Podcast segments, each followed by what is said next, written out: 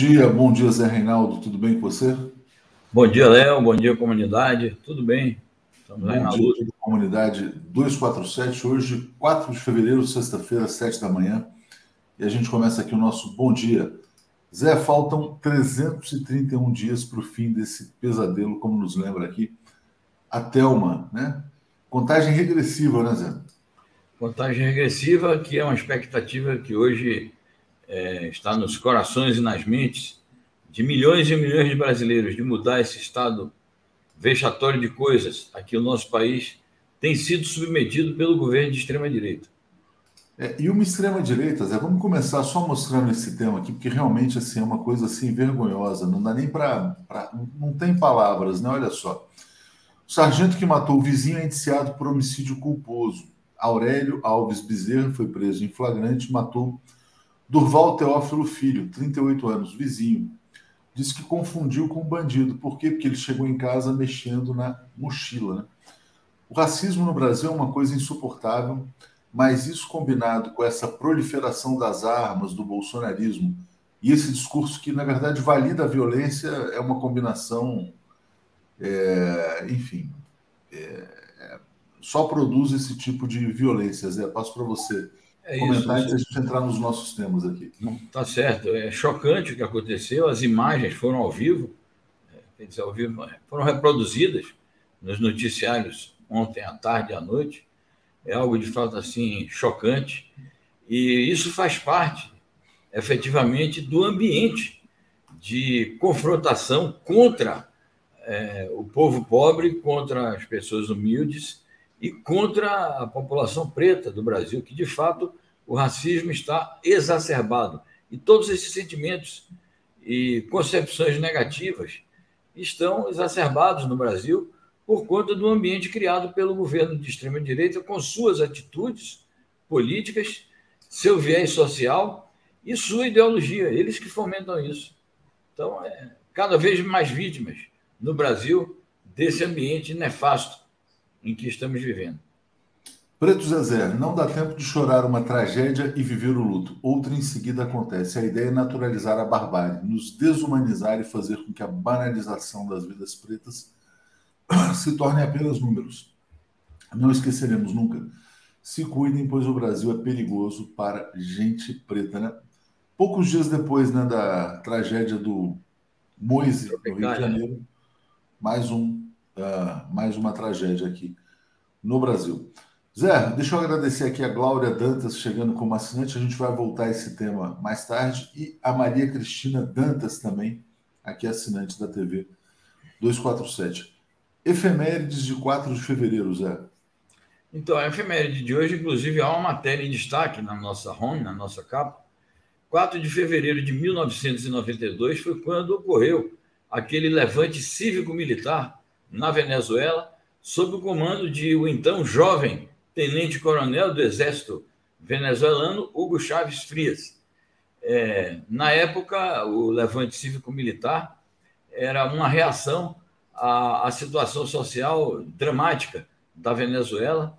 É, três anos antes tinha ocorrido aquele famoso Caracaço, quando milhares de pessoas saíram às ruas para protestar contra o pacote econômico e de submissão à FMI do então governo do Carlos Andrés Pérez, que se dizia social-democrata, e é, o Caracasso, então, ecoou, três anos depois, mataram centenas de pessoas, três anos depois o Caracasso ecoou é, com esse levante cívico-militar, comandado pelo Chaves, que era um protesto contra a mesma situação de crise econômica e social dramática no país é, a, esse intento, essa tentativa de tomar, tomar o poder é, do Chaves fracassou e ele é, disse a famosa frase, aí está escrito, por enquanto, um grito de esperança e dignidade na Venezuela.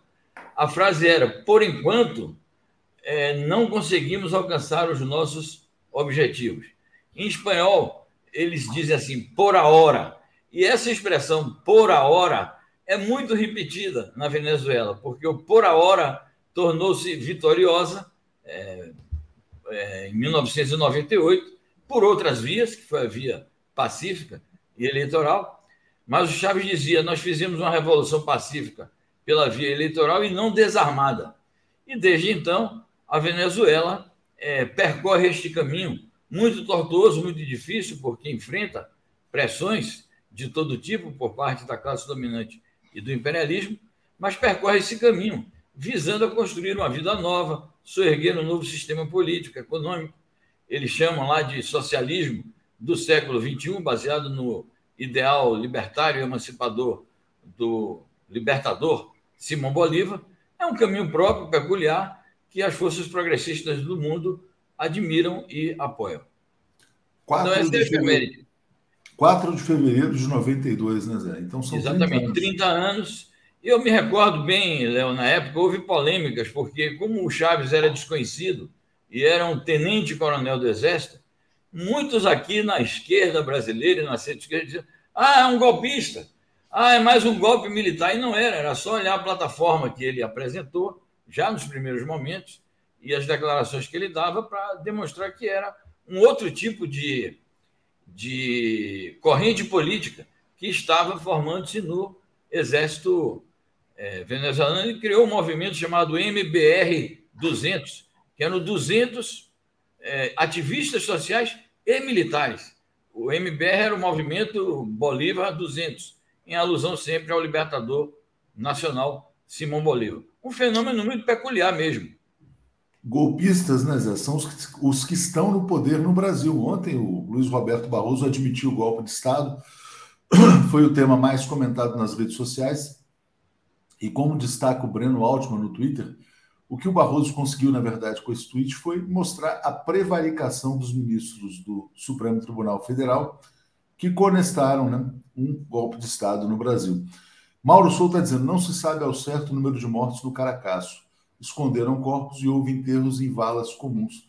O golpe de Estado aqui no Brasil foi motivado pelo petróleo. Na Venezuela, de certa maneira, o levante de Hugo Chávez pode ser atribuído também né, à política anterior do, dos combustíveis de submissão total, de empobrecimento da população. Há uma conexão com a questão do petróleo, Zé? Sem dúvida. O petróleo sempre foi na Venezuela o principal motor da economia e sempre foi uma fonte de enriquecimento de uma elite perdulária e de remessa de lucros para o exterior.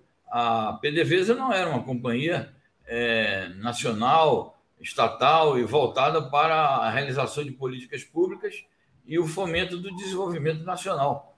Então, a Venezuela sempre teve uma elite muito rica, muito ligada a, aos Estados Unidos, e claro que a bandeira da estatização do petróleo foi uma bandeira decisiva na arregimentação de forças nacionalistas e patrióticas é, como base de apoio para a Revolução Bolivariana. É bom lembrar que o Chávez foi preso depois desse, dessa tentativa de tomar o poder, e depois que ele, ele, na prisão ele passou uns três anos, estudou muito. Ele mesmo diz: Eu estudei Gramsci, eu estudei Lenin, eu estudei Mao Tse Tung.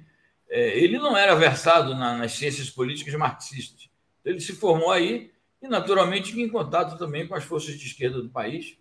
É, ele se tornou esse esse líder ilustrado, além de, de ser um homem que tinha uma capacidade é, de comunicação com o povo impressionante, ele se ilustrou e pronto, é, se tornou realmente uma figura é, luminar do é, final do século XX e começos do século XXI na América Latina. Artax, Zé, está rolando na rede de fake news bolsonarista uma série de notícias sobre o suposto assassinato de milhões de pessoas pela Revolução Chinesa o que você pode nos contar para, para que possamos rebater essas informações, né? Guerra cultural em torno do comunismo. Diga lá, Zé. Total. Na época da, da derrocada da União Soviética, saiu, saiu um livro chamado Livro Negro do Comunismo. Então, eles fazem o seguinte: eles somam todas as mortes que aconteceram nas guerras em que os partidos comunistas estiveram envolvidos, os governos socialistas estiveram envolvidos, e atribuem isso as lideranças desses partidos, e no caso agora a campanha principal é contra o Partido Comunista da China, porque o Trump e seu, na época, secretário de Estado, eles diziam o seguinte: a maior ameaça à democracia no mundo se chama Partido Comunista da China. Eles compreenderam que o Partido Comunista da China é uma força de vanguarda voltada para a emancipação do povo chinês e dos povos do mundo. Então, a gente vai falar sobre isso, né? De como eles estão contribuindo, na verdade, para o mundo multipolar. Vamos começar até já. Não, tá antes vou trazer uma notícia sobre o Julian Assange, que foi indicado para o Prêmio Nobel da Paz. Depois a gente fala sobre o papel da China nessa emancipação global. Zé Reinaldo, Julian Assange indicado ao Nobel da Paz, indicação apresentada por dois políticos alemães, Martin Sonneborn e Sevin Dagdelen. Os dois integram o parlamento alemão. Alegam que o Julian Assange foi um dos grandes propulsores da paz mundial ao denunciar a máquina de guerra imperialista. Diga, Zé. Perfeito. Uma campanha justíssima, uma campanha de inspiração democrática, solidária e humanista. Estão correndo aí abaixo assinados inclusive no mundo inclusive aqui no Brasil, pedindo a liberdade do Assange e em apoio a essa indicação desse jornalista, desse homem que deu uma grande contribuição à, à paz mundial e à denúncia dos crimes do imperialismo. Então, é, no, mundo em que imperam as fake news, é, eles, em vez de criminalizarem as fake news, estão criminalizando exatamente aqueles que facilitaram a revelação é, dos crimes do imperialismo nas guerras que realizaram aí no começo dos anos 2000, nomeadamente na, no Iraque e no Afeganistão. Então, todo apoio à campanha pela libertação do Assange e pela sua premiação no Nobel da Paz. Muito bem. É, toda a força aí ao Julian Assange. Marcelo Quintão dizendo: a confissão do Barroso não soa como propaganda a favor do parlamentarismo? Pode ser, mas eu acho que é mais uma um drama de consciência de alguém que, na verdade, participou do golpe de Estado, né, principalmente ao barrar a candidatura do ex-presidente Lula e, por trás de tudo, a questão do petróleo que o Lula está trazendo de volta às eleições presidenciais de 2022. Por quê? Porque se não mexer na política de preços da Petrobras, se o Brasil não tiver uma política voltada para os interesses nacionais, não sai desse lamaçal e desse buraco. É, Cadu Lacerda está dizendo eles computam até mortes da Segunda Guerra Mundial. Absurdo, completo, o que fazem nesse livro. É livro branco do comunismo, né? É tipo isso. Livro negro do comunismo. Livro negro, exatamente. Livro negro do comunismo. Bom, vamos lá, Zé Reinaldo. Olha só. É, falando em paz, guerra, parece que a armação uh, imperialista, no caso ucraniano, não vai dar certo, né? Agora está com cheiro de plano Cohen, né? Estados Unidos dizem que Rússia prepara vídeo fake que serviria de pretexto para invadir a Ucrânia. Eles devem produzir o vídeo, deve ser da Carluxos Produções lá dos Estados Unidos também. É, aí usam o vídeo para dizer: olha, eles vão usar esse vídeo, precisamos invadir primeiro. Fala, Zé. É isso, quer dizer, não é o vídeo, não é a Rússia que está fazendo um vídeo fake. Eles estão divulgando uma fake news sobre esse suposto vídeo que estaria sendo produzido na, na Rússia é, vamos nos recordar que quando o Obama disse que ia invadir a Síria, ele chegou a dar a ordem é, e foi impedido pela aliança que o Bashar Assad fez com a Rússia. O Bashar Assad chamou a Rússia a enviar tropas para o país para impedir a invasão americana. É, dias antes dessa ordem do Obama, eles divulgaram também umas notícias falsas com vídeo e tudo sobre uma, um suposto ataque com armas químicas é, atribuído ao governo do presidente Bashar al-Assad, presidente da Síria. Vamos nos recordar que a guerra do, contra o Iraque foi precedida também de uma farsa, é, cujo palco foi, a, foi o próprio Conselho de Segurança das Nações Unidas, com a exibição lá daquelas supostas provas de que o, o Iraque é, teria armas de destruição em massa e chegaram a mostrar ali aquelas amostras de antraz. Enfim, farsa em cima de farsa, que ainda bem que o Conselho de Segurança da ONU, é bom se fazer justiça, o Conselho de Segurança da ONU não se deixou embair por essas informações falsas do, da Secretaria de Estado dos Estados Unidos. Precisou que eles realizassem uma reunião que foi, foi chamada a farsa dos Açores. Infelizmente, na época, o governo português permitiu a realização de uma reunião nos Açores, em que estava o governo português, o governo de direita da Espanha, os Estados Unidos e alguns outros aliados, para tentar dar respaldo à, à invasão do Iraque, respaldo esse que não veio oficialmente das Nações Unidas. Então é bom a gente lembrar isso, porque todas as guerras recente que o imperialismo tem feito, é, essas intervenções diretas ou por procuração, são baseadas em mentiras, porque a mídia e o imperialismo estadunidense são usinas de mentiras. E assim continuará sendo. E o nosso papel aqui é exatamente fazer o contrário, é fazer a, mostrar o, o outro lado é, dos fatos e mostrar quais são as verdadeiras notícias nesse terreno internacional e nacional também, claro. Exatamente. O Zé Fernandes Camargo está dizendo: a população da Ucrânia não quer guerra, quer os Estados Unidos longe da Ucrânia. Tem que despachar lá aquele presidente Zelensky, que é um ex-comediante que virou presidente da Ucrânia, porque a Ucrânia virou um Estado falido, né, Zé? Bom, vamos lá, vamos continuar aqui. Então, sobre essa questão das novas alianças que vão se formando ao redor do mundo, importantíssima reunião que aconteceu ontem entre Vladimir Putin e Alberto Fernandes, em Moscou, foi recebido por lá. Zé, traga-nos novidades a respeito disso. Muito importante essa informação. O Vladimir Putin tem feito declarações recorrentes sobre o papel é, destacado que tem a América Latina nas relações externas da Rússia ou seja, a Rússia está dando demonstrações de que não pretende ficar circunscrita às suas relações ali no âmbito do que foi a antiga União Soviética, que é hoje a SEI, a Comunidade dos Estados Independentes, ou que é a Organização para a Segurança e Cooperação Europeia, ou que são os países do leste europeu, muitos deles hoje tomados pela direita e extrema-direita. Não.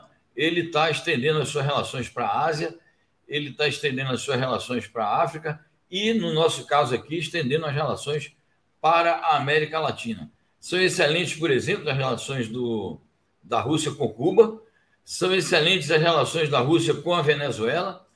É, Cuba, é, a Rússia faz também sinalizações importantes em relação à Nicarágua, contrariando toda essa política de hostilidade que os Estados Unidos promovem em relação a esses países. No caso da Argentina, há notícias promissoras de acordos comerciais, de investimentos econômicos, há essa questão da vacina contra a Covid-19. A Sputnik, a Argentina foi um dos primeiros países a acolher a, a vacina Sputnik V. Então, é muito importante que, nesse momento que a Rússia está sendo atacada por todos os lados e está assim no foco de uma ofensiva brutal do imperialismo estadunidense, que ele esteja ampliando as suas relações para cá.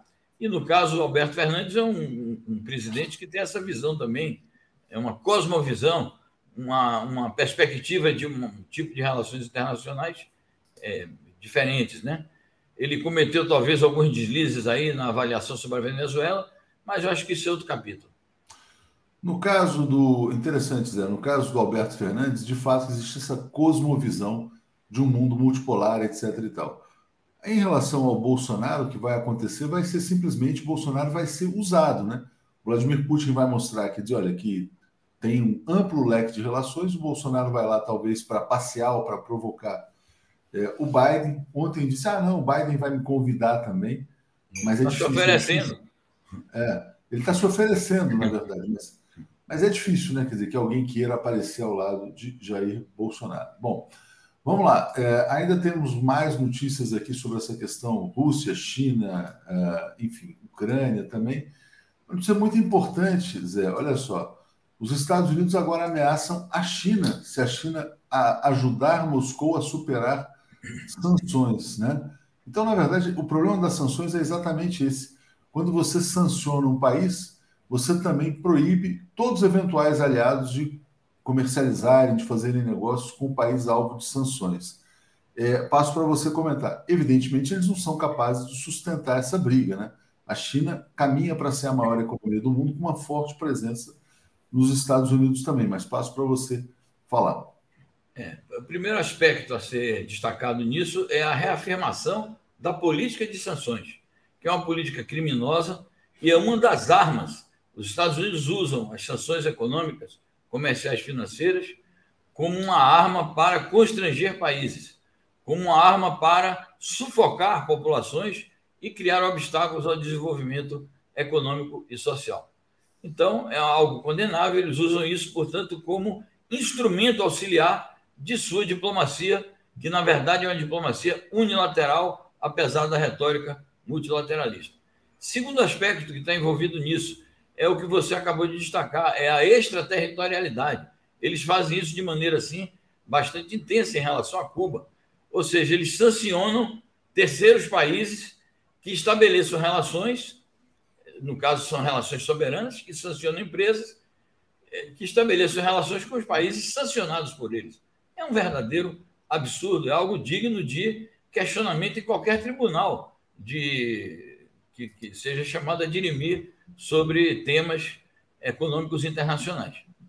E agora esse outro aspecto, que é dizer que vai sancionar a China, mas de fato isso revela o fracasso da política estadunidense, porque as relações entre China e Rússia já estão muito desenvolvidas. Nós vamos ver isso daqui a pouco, mas nesse particular das relações econômicas e comerciais, é, muitas dessas relações já usam, inclusive, as moedas nacionais de ambos os países, eles é, não fazem todas as transações bilaterais em dólar. Então, é uma, é, é, é uma ameaça vã, porque os Estados Unidos não vão conseguir nada em relação à China, que tem uma economia muito poderosa e há uma interdependência enorme entre a economia americana com a chinesa. Então, eles vão sancionar empresas chinesas e vão, vão achar que a China vai não vai reagir a isso, então vamos ver quem é que vai perder mais. Com isso, acho que serão os Estados Unidos, como perderam com a guerra comercial que o Trump declarou e que até agora está mal resolvida. É isso aí. Bom, vamos lá. É, esse resumo da Luciane, ah, deixa eu aparecer na tela aqui, da Luciene Farias, é muito interessante. Getúlio suicidado, Jango golpeado, Brizola exilado, Dilma golpeada e Lula aprisionado, com participação estrangeira e traidores brasileiros para impedir o Brasil de se levantar como gigante. Exatamente, quer dizer, essa, esse resumo é perfeito. Né? Todo o nacionalismo brasileiro, na verdade, é submetido a essa traição que compõe agentes nacionais e agentes internacionais, os moros da vida e o capital financeiro internacional também. Vamos lá, uh, Zé Reinaldo, mais notícias aqui. Vamos falar do discurso do Xi Jinping aqui na abertura dos Jogos Olímpicos de Inverno na China que ainda não é abertura, na verdade, acho que é um discurso prévio, né? Agradecendo ao, ao COI por contribuir com o desenvolvimento da causa esportiva chinesa. Diga lá, Zé. Exato, é um discurso prévio numa conferência internacional do COI, que é uma tradição de sempre que há Jogos Olímpicos, faz-se uma reunião é, internacional dos integrantes do Comitê Olímpico Internacional. A abertura dos Jogos de Inverno será daqui a pouco. Aqui são 7h23, na China são 6 e 23 da, da tarde, está começando a noite. Daqui a pouco, então, vai ser a abertura dos Jogos é, de Inverno naquele magnífico estádio é, chinês. Bom, esse discurso do, do Xi Jinping perante o COI, que foi feito pelo modo virtual, tem uma grande importância pelo seguinte: primeiro, porque a China apresenta é, a sua capacidade organizativa dos Jogos Olímpicos de Inverno, como já tinha feito é, nos Jogos Olímpicos de Verão, que são até mais tradicionais. É, portanto, a China apresenta ah, os seus feitos, as suas realizações. Segundo, por conta disso, a comunidade esportiva internacional toda, nas palavras do, do próprio presidente do COI, é, agradece a China e enaltece a China e compreende os esforços que a China empreendeu para organizar da melhor maneira possível estes Jogos Olímpicos Internacionais. Terceiro aspecto, o X-Big ressalta é, a dimensão é, extraesportiva também dos Jogos é, Olímpicos, é, destacando o congraçamento, a solidariedade entre os povos e a contribuição que o esporte pode dar à construção de um mundo equilibrado e justo e pacífico. E, finalmente, essa grande façanha da China. A China tinha prometido ao COI massificar ainda mais a prática esportiva no país. No período de preparação dos Jogos Olímpicos, o Xi Jinping dá então esse balanço. 300 milhões de novos atletas, claro, num movimento atlético é, que envolve o conjunto da população. Não quer dizer que todos eles sejam atletas de excelência, nem atletas profissionais. Mas você imagine que 300 milhões é o quê? É menos de um quinto da, é quase um quinto da população chinesa. Né? A população chinesa é, de 1.400, então é mais de um quinto da população chinesa, é, é extraordinário. O, o, o, movimento olímpico extraordinário é a massificação dos esportes. Isso também mostra a dimensão social é, que pode assumir a organização de jogos assim. Eu me recordo, então, Léo, da, da, das tentativas de boicote aqui, as críticas que eram feitas à organização dos Jogos Olímpicos no Brasil, ao Pan-Americano, à Copa do Mundo, enfim, todos os grandes eventos que se realizaram aqui, aquelas campanhas, é, na verdade, umas campanhas que eram tolices e eram voltadas para desestabilizar o governo progressista em nosso país, numa atitude também antinacional. Quer dizer, não compreendeu o sentido social que tem a prática esportiva e a organização de um, um mega evento como este. Com certeza. Lília Matos, falando de mais uma estupidez do Bolsonaro, confundiu Pernambuco com o Ceará, não conhece a importância do padre Cícero e ainda destaca um transporte de dores e saudades. Agrediu todos os nordestinos. Né? É, vamos lá, Tarcísio Pena. Brasil corre o risco de virar a casa da mãe Joana de generais de pijama. De fato, ontem eu mostrei, antes de ontem, como os generais estão ganhando fortunas né, comandando estatais no Brasil e não vão querer entregar o osso facilmente. Zé, uma coluna que você publica hoje muito importante para a gente fechar aqui os temas internacionais. Então, o encontro está acontecendo, aqui vamos recomendo muito a coluna do Zé Reinaldo, novo sistema internacional sendo lançado e Vladimir Putin dizendo, olha, o relacionamento entre Rússia e China é um bom exemplo de relações bilaterais em que um país contribui para o desenvolvimento do outro. Diga lá, Zé. É isso, eu acho que esse encontro do Xi Jinping com o Vladimir Putin é, lança uma das pedras fundamentais é, para o soerguimento de um novo sistema internacional não é algo que está é, completamente edificado, não é uma realidade já definitiva, porque o ordenamento internacional não se pode falar em sistema internacional em termos de uma ordem é, pronta e acabada e definitivamente estabelecida. Mas, é, sem sombra de dúvidas, essa sucessão de encontros entre a China e a Rússia, a assinatura de novos tratados o reforço da relação bilateral e a assertividade com que esses dois países comparecem no cenário internacional constituem, a meu ver, sim, o lançamento de uma pedra fundamental de um novo sistema internacional que está por vir.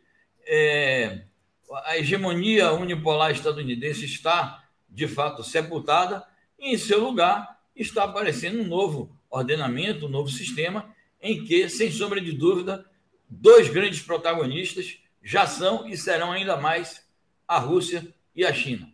Com uma particularidade: um, um desses é, componentes de, dessa relação bilateral é um país que, com suas peculiaridades, constrói o socialismo, que é um sistema antípoda ao sistema capitalista, e isso é, tem determinações e consequências importantes é, no desenvolvimento da situação futura internacional.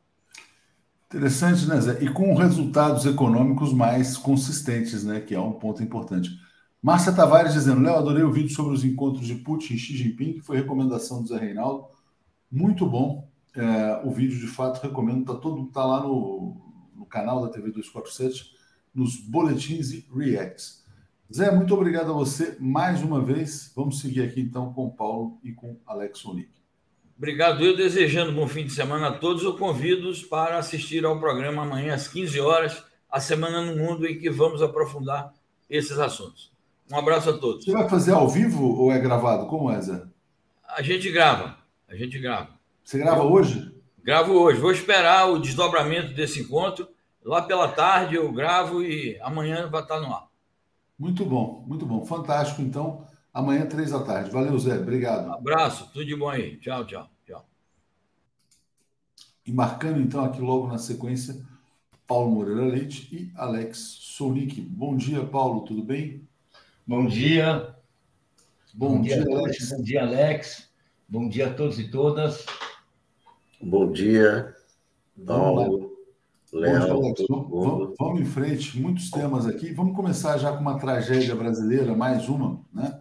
Botando aqui, Paulo, na tela, é, o tweet do. Aliás, recomendo muito esse perfil Alma Preta. Conheci o pessoal uma vez num, num evento lá no, no Google, né? no YouTube, e eles destacam a notícia do Aurélio Alves Bezerra, né? Sargento da Marinha assassinou seu vizinho, Durval Teófilo Filho, que aparece na imagem. É, por quê? Porque o Durval estava carregando uma mochila e ele o confundiu, diz que o confundiu com um assaltante. Como é, Paulo? Uh, como é que você vê essa. Quer dizer, ser preto no Brasil é algo cada vez mais perigoso, né? Então, passo para você comentar. Exatamente. Uh, a gente uh, poderia imaginar que, com o tempo, com a luta dos direitos humanos, com o combate ao racismo que frequentemente toma conta, da, aparece nos jornais, aparece na, na mídia, nos programas de televisão, até em novelas, a gente vê esse tipo de coisa, houvesse uma mudança, mas não. O ambiente político é determinante e esse ambiente político é de opressão do povo negro. É inacreditável. A gente teve recentemente aquele caso do uh, no Carrefour em Porto Alegre, que não deu nada, foi um grande escândalo, um grande, mas até agora não há nenhuma punição. Nós estamos vendo aqui o, o caso do congolês no Rio de Janeiro, aquele, aquela execução uh, criminosa, vergonhosa.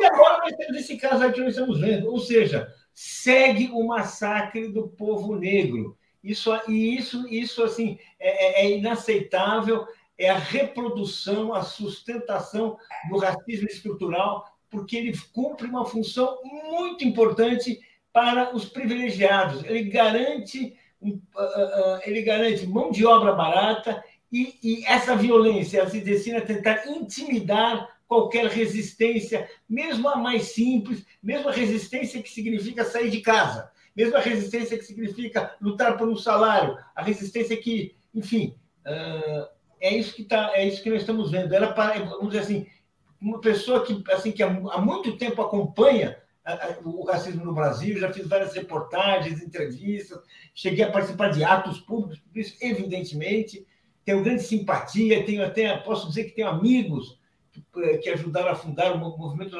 o movimento negro unificado e outros, né? A gente a gente vê e, e é realmente é, é, o que é, a, a, a, situação se agrava em vez de melhorar. Você tem progressos democráticos, mas eles não chegam ao povo negro. Alex, vou te passar para comentar esse tema também. Vou botar aqui uma outra notícia na tela, na verdade, é um desdobramento disso aqui. Deixa eu só botar aqui rapidinho, aqui, ó, um tweet da Cecília Oliveira. Ela fala assim: o controle remoto não funcionou. Durval esperava a esposa abrir o portão. Quando Durval mexeu na bolsa, o militar atirou e matou o Durval, que chegava do trabalho. Aurélio, o sargento, disse que achou que era um ladrão. Foi indiciado por homicídio culposo, quando não há intenção de matar. Culposo ou doloso, Alex? Ah, isso é um assassinato. Culposo não, imagina, como assim? Não, isso. Isso é conclusão de quem? Do delegado? Conclusão do delegado. Oh, que absurdo. Isso é um assassinato. Assassinato a sangue frio. Aí você junta todos os elementos que o Paulo falou de, de racismo, junta o, o, militarismo, né? O sujeito é o militar, isso é assassinato. E você junta essa, essa profusão de armas, essa, esse proselitismo de armas.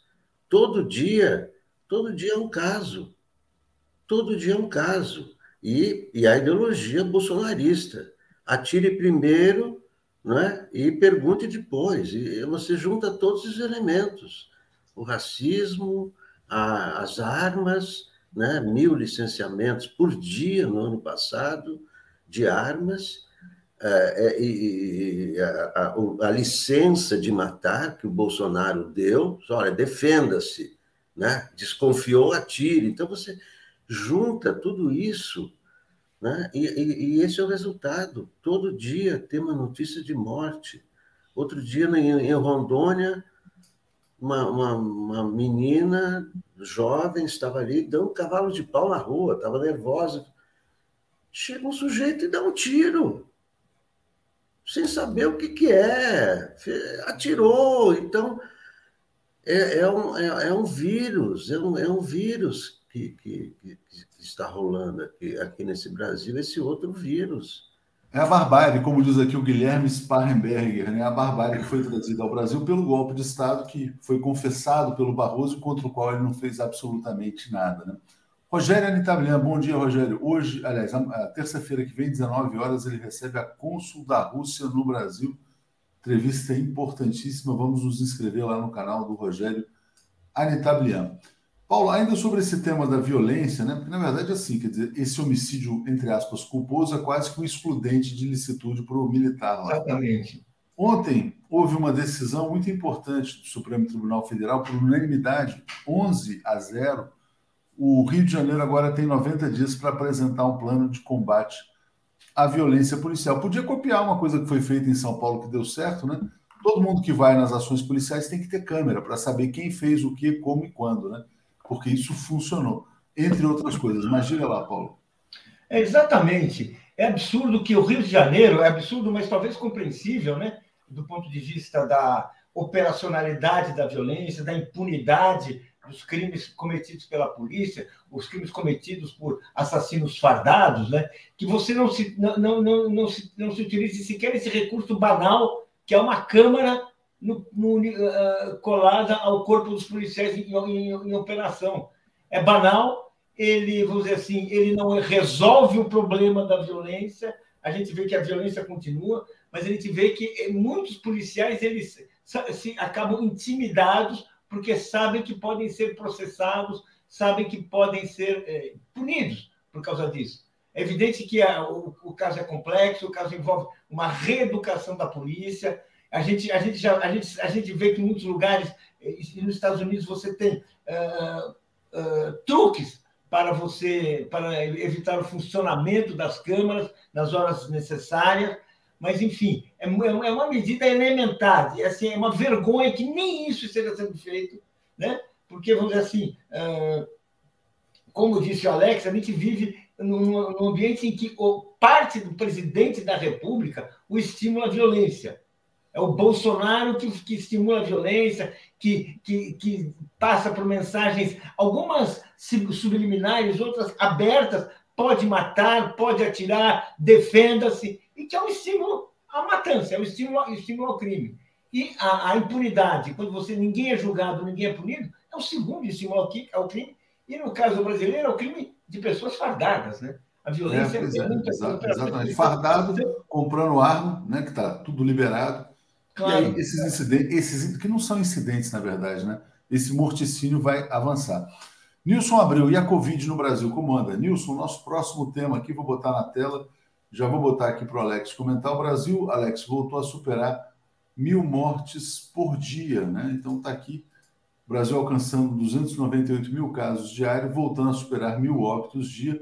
Mais de 26 milhões de pessoas no Brasil já contraíram a doença, mais de 630 mil óbitos. Diga lá, Alex. É, é, é, é, a semelhança do que já aconteceu em outros países, né? a característica dessa Ômicron é, é a subida muito rápida de infecções e a queda também é muito rápida. Eu estava ouvindo ontem o Vecina, né? o Vecina, que entende do assunto, falando exatamente isso. Não, nós estamos na, na na, na subida, em plena subida, não é? é mas mas a, a, descida vai ser também muito, muito rápida. Essa é característica da, da Ômicron, né? Mas agora, né, é, a vacinação atrasou, né? Se nós tivéssemos numa, no, no estágio de vacinação que está Portugal, por exemplo, Portugal vacinou 90%. Assim, o Chile, o Chile é o segundo em vacinação no mundo, praticamente 90%. E o Brasil teve oportunidade de, de, de, de também, essa, essa altura, estar além do estar, que é 70%, 56 lugar em vacinação no mundo. O Brasil poderia estar à frente disso. E, e isso é que explica esse aumento de casos, mas é, é, é, é havendo muitos casos de, de, de, uma vez, a explicação do, do Vecina, a queda vai ser muito rápida, porque aí é, muita gente infectada, o vírus não tem quem infectar e Né? É, é o que está acontecendo na, na Europa agora. Né? É, a queda também, também brusca, mas agora está numa. numa, numa, numa e não sabemos, né, nem os cientistas sabem aonde vai, vai, parar essa subida. Né? Nós, mas o Brasil está em plena ascensão, precisa tomar todos os cuidados. Ontem morreu o tio Den Santiago. De tio Den Santiago, um dos fundadores é, do PT, foi embaixador em Cuba. E foi de exatamente. Covid. E foi de Importante COVID. lembrança. Marcelo Fábio Vita, a, a violência da política é antiga. Importante reformular o sistema de segurança pública atual herdado do governo militar. Né? É, tem mais comentários aqui, deixa eu só ver se tem algum que eu não tenha pego. Não, acho que passei por todos.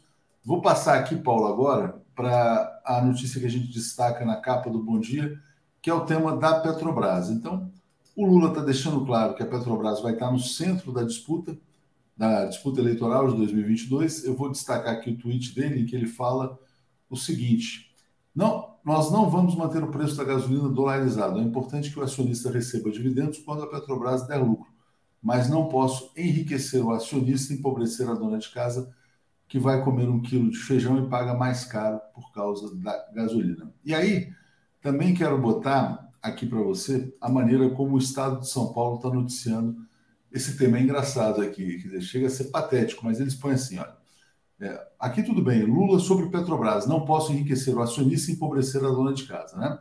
Aí o título, Lula ataca a política de preços da Petrobras e promete acabar com paridade internacional. Você vai ver os comentários, todo mundo dando razão. É isso aí, né? Não pode ficar enriquecendo esses magnatas, os magânios, né? Para ferrar o povo brasileiro. Mas diga lá, Paulo. É muito importante essa declaração do Lula, é muito importante essa postura que ele está anunciando, porque, de fato, o, o, o que o governo uh, uh, Bolsonaro fez foi transformar a, Petrobras num instrumento de espoliação da população brasileira.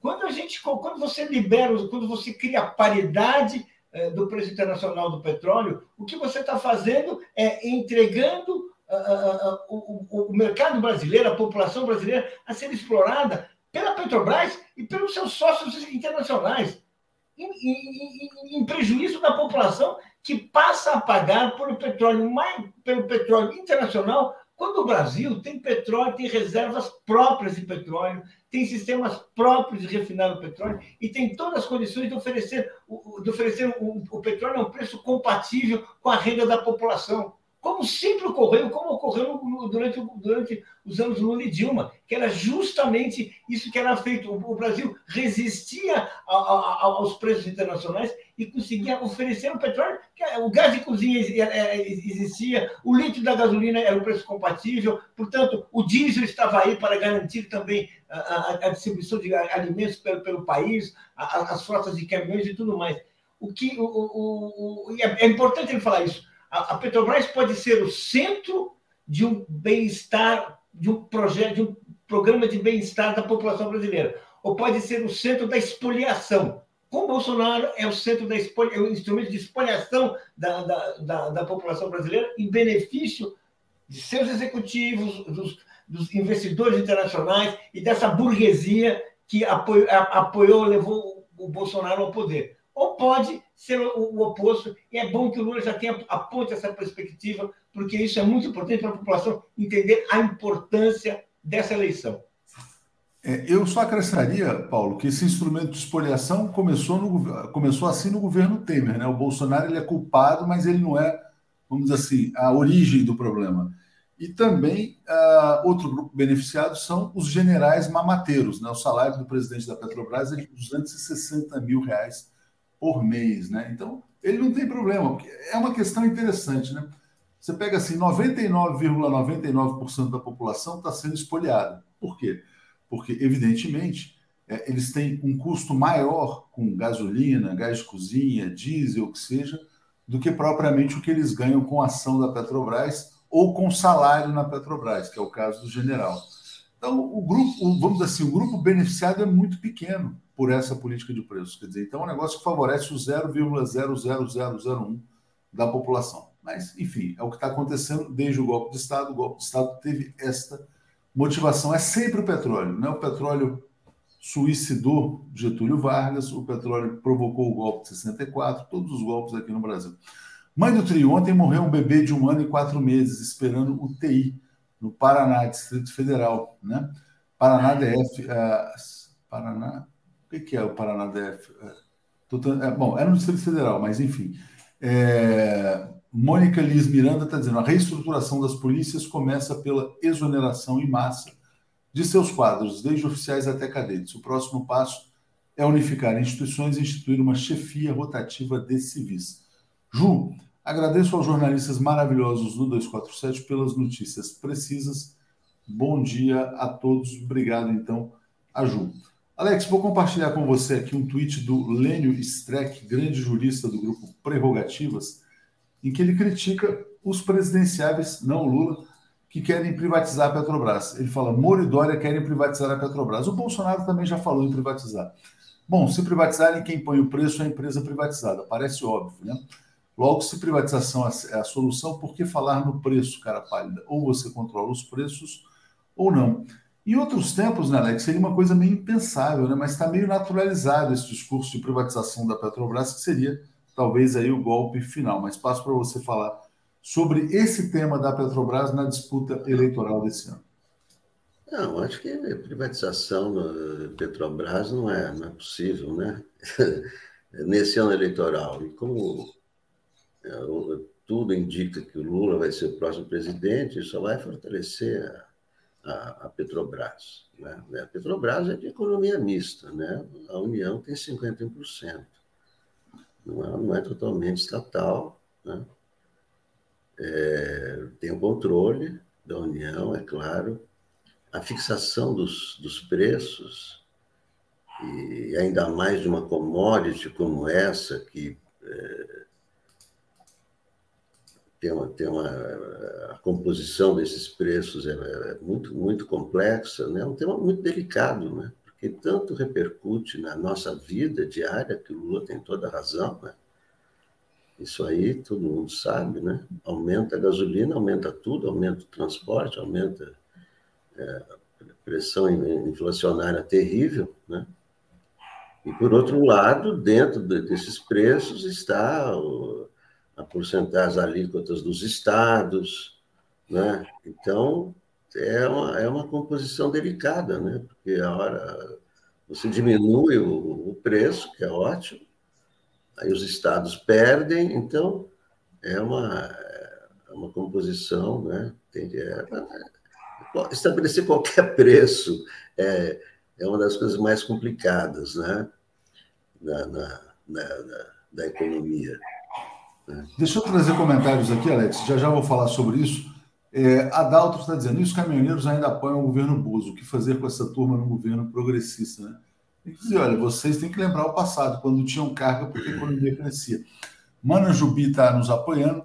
Esse comentário aqui da Francisca é muito, é muito importante, Paulo. Ela fala assim: ó, Eliane Cantanhede, ontem na Globo News, ao comentar a notícia, ressuscitou o Petrolão, elogiou Dória e Moro. Como combater essa narrativa? Bom, Moro. Moro fez a Lava Jato porque tinha exatamente esse objetivo: atingir a Petrobras para que o povo brasileiro fosse assaltado e o dinheiro fosse lá para os acionistas, que depois, na verdade, até favoreciam ali Fundação Lava Jato, etc. E tal, que acabou não saindo.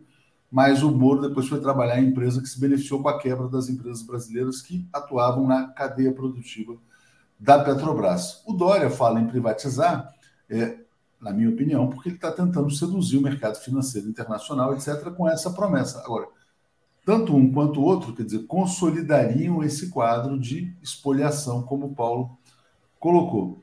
É, e é curioso, né? Ah, petrolão, como é que é esse negócio de petrolão? A gasolina era muito mais barata, o Brasil crescia mais, tinha mais emprego, tinha mais investimento, tem tanto argumento, mas vou dirigir a você a pergunta aqui da Francisca Barros, Paulo. Exatamente. Ah, essa posição do Lula, ela, vai, ela permite colocar, fazer o debate que interessa para a população brasileira um debate compreensível. Qual deve ser a função de uma estatal do tamanho da Petrobras, com essa dimensão, com esse alcance, e que é movimenta e fornece a, a energia que move o país e vai mover por muitos anos, etc. Ela pode ser enriquecer seus acionistas, ela pode ser enriquecer aqueles que compraram ações da empresa. Ou ela pode ser uma empresa a serviço do povo. E o que é interessante da gestão do Lula à frente da Petrobras, e que foi interessante na sua criação, e foi interessante em outros momentos da história, é que isso é possível. E é possível. O, o Brasil ele tem reservas tão, tão grandes de petróleo. Ele tem, ele tem, ele já possui tecnologia. Ele tem uh, várias, uh, vários recursos para garantir um suprimento e garantir um fornecimento de um preço de petróleo compatível com a nossa realidade.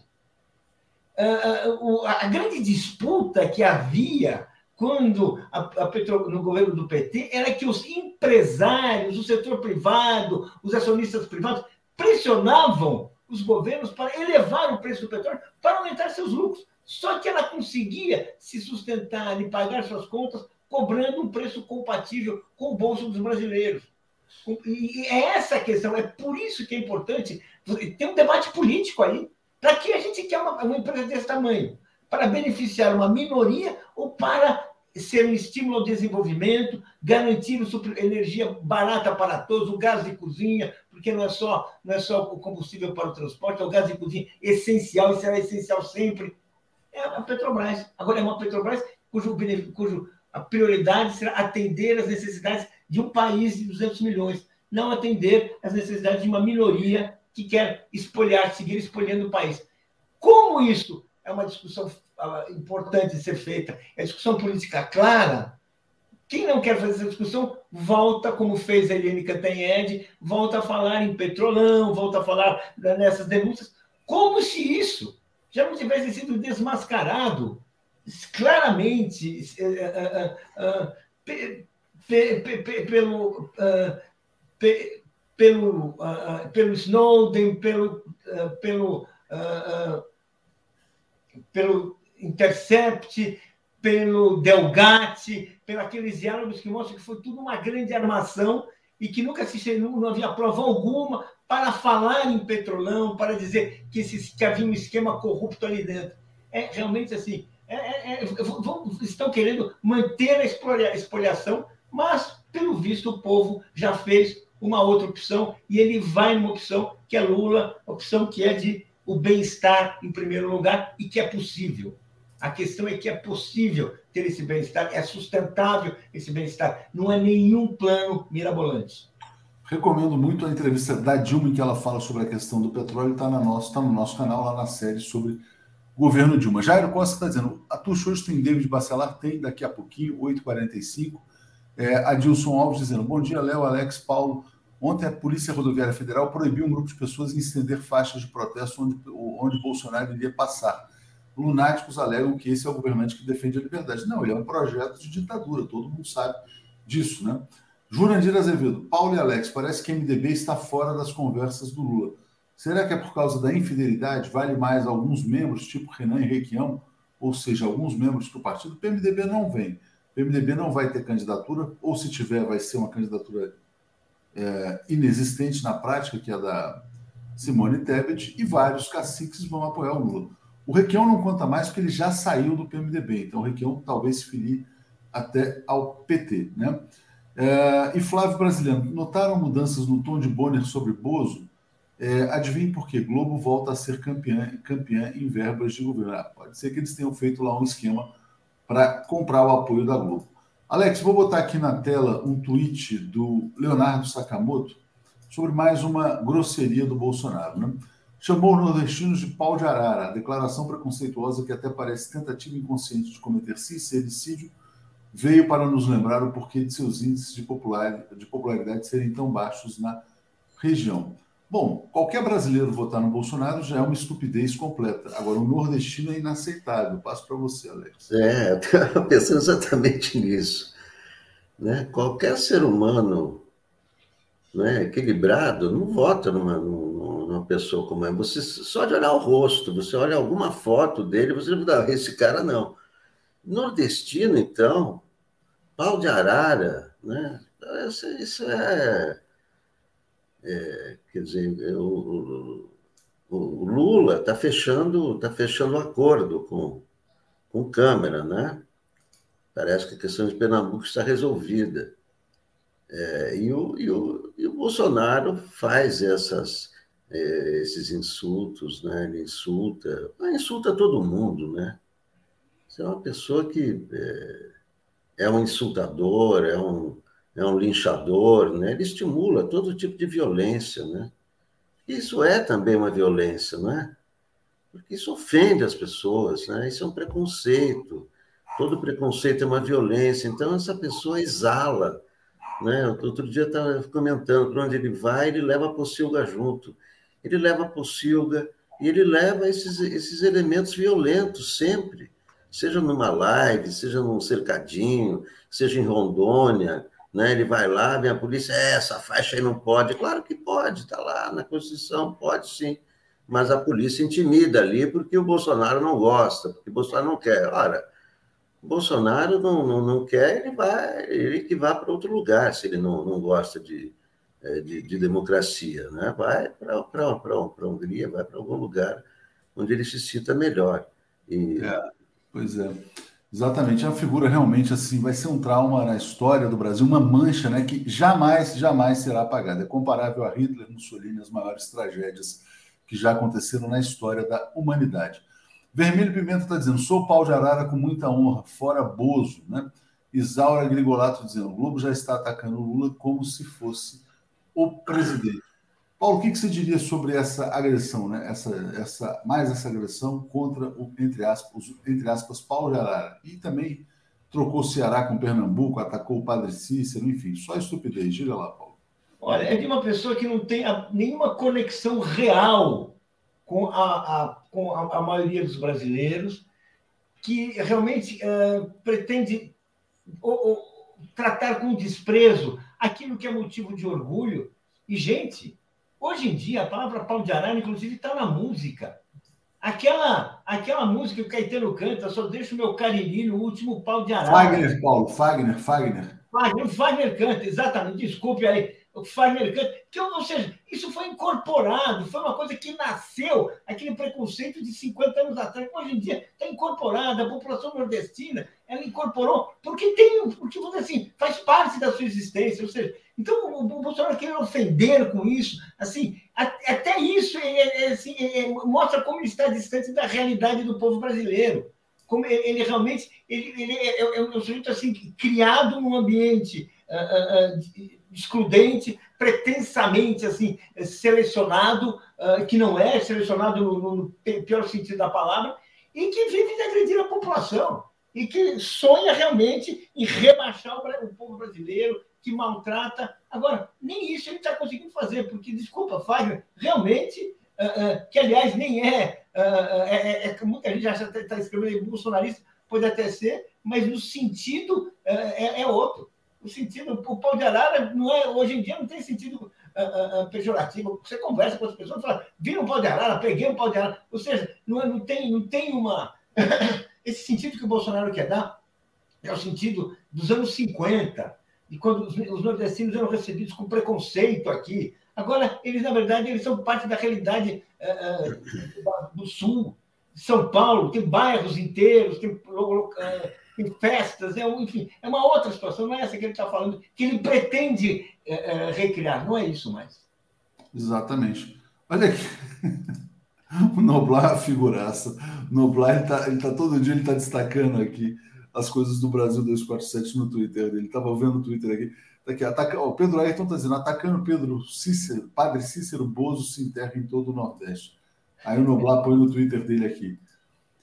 Lula coloca a Petrobras no centro da disputa presidencial. Enquanto o ex-presidente diz que a empresa não pode pagar é, dividendos em detrimento da sociedade, Bolsonaro, Moro e Dória, e Dória falam em privatizá-la. Brasil 247. É isso aí, Noblar. É isso aí. Está se convertendo, né? Alex, só para a gente fechar hoje essa primeira parte aqui, hoje também tem um depoimento do dono da, da, do quiosque Tropicália. Então, queria que você trouxesse informações para a gente sobre o caso do Moisés. É, ontem, ontem depois o, o, o cabo, o cabo da PM, que seria o dono. Ali são, são, são três quiosques vizinhos, né? Esse Tropicália é de um, de um sujeito, e os outros dois seriam desse cabo da PM. é, já tem informações de que esse cabo da PM está ocupando uma área irregular, né? Depois, o, o quiosque está em nome de uma outra pessoa e não no nome dele. Né? Não, é, é, o, o, depoimento dele ontem na, na, na, polícia não vazou, não se sabe o que ele disse, mas os advogados disseram que ele não é o dono, né? não é o dono. Né? O que está claro aí que foi um, um assassinato, né? Assassinato, aquelas pessoas, o, o, o vídeo mostra claramente né? o assassinato assassinatos é, por, por motivo fútil, sem possibilidade de defesa, né? o rapaz totalmente indefeso ali, que recebe pauladas, é, é linchado. Né? Então, é, o, o, assassinato está está configurado. Né? Claro que tem esses elementos todos, o, o dono e tal, quem será? Parece que é um laranja, né? não está no nome dele, mas é o, a irmã diz que é o dono, o advogado diz que ele não é o dono, há uma confusão ali. Né? Não, não se sabe bem o que, que é, mas que há uma confusão lá. Né? E tem é, problema sanitário, problema trabalhista, bom, evidentemente que não tem nada de é, carteira assinada, essas coisas todas, e, e etc., né? Mas o, o assassinato, assassinato, lixamento, não é, está completamente configurado porque é um flagrante, né? Estão presos, inclusive, os autores. Né? Deixa eu agradecer a você, Alex, ao Paulo também. Já vou embarcar aqui a Daphne, o Brian e a Natália. Vamos dar sequência. Fala, Paulo, comentário final. Um minuto. Corrigindo. O último pau de arara é de Luiz Gonzaga.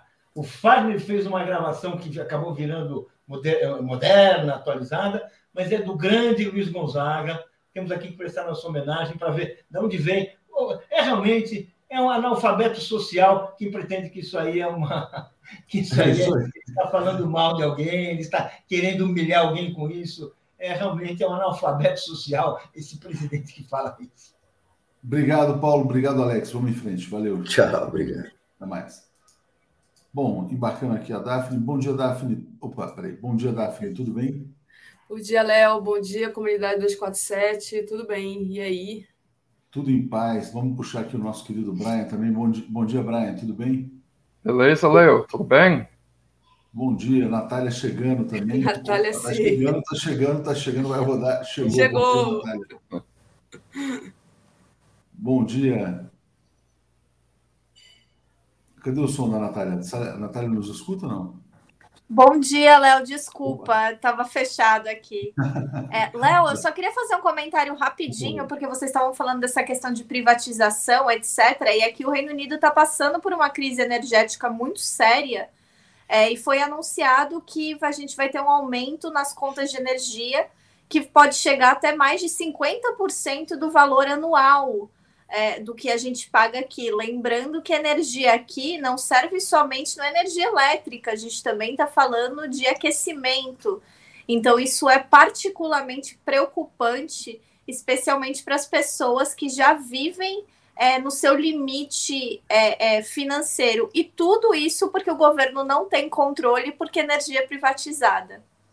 Não, muito bem lembrado. A energia mata, a energia cara mata os brasileiros de fome mantém o país subdesenvolvido e a energia cara mata os europeus de frio. Só para fazer uma propaganda, hoje eu vou gravar mais uma entrevista com a ex-presidente Dilma Rousseff o tema vai ser exatamente o da energia, né? porque os militares no Brasil estão dizendo que a energia no Brasil tem que ser cara.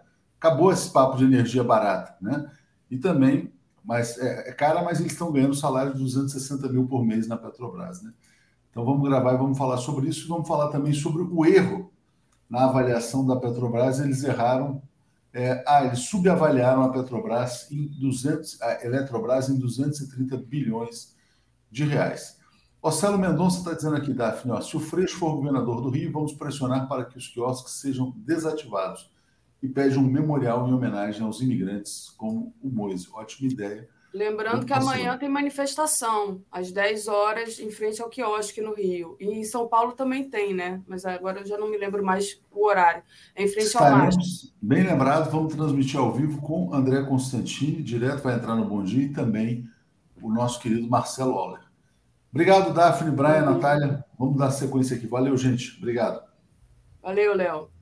Bom, gente, vamos lá. É, só uma perguntinha antes da gente começar. Essa tua estante aí é de verdade ou é de papelão, Brian? Esse essa quem? Tua, essa tua estante aí de livro atrás é de papelão ou é, Não, de, é de madeira. É de Comprei de um marceneiro português. Bom. Gente, que coisa ridícula, né? Enfim.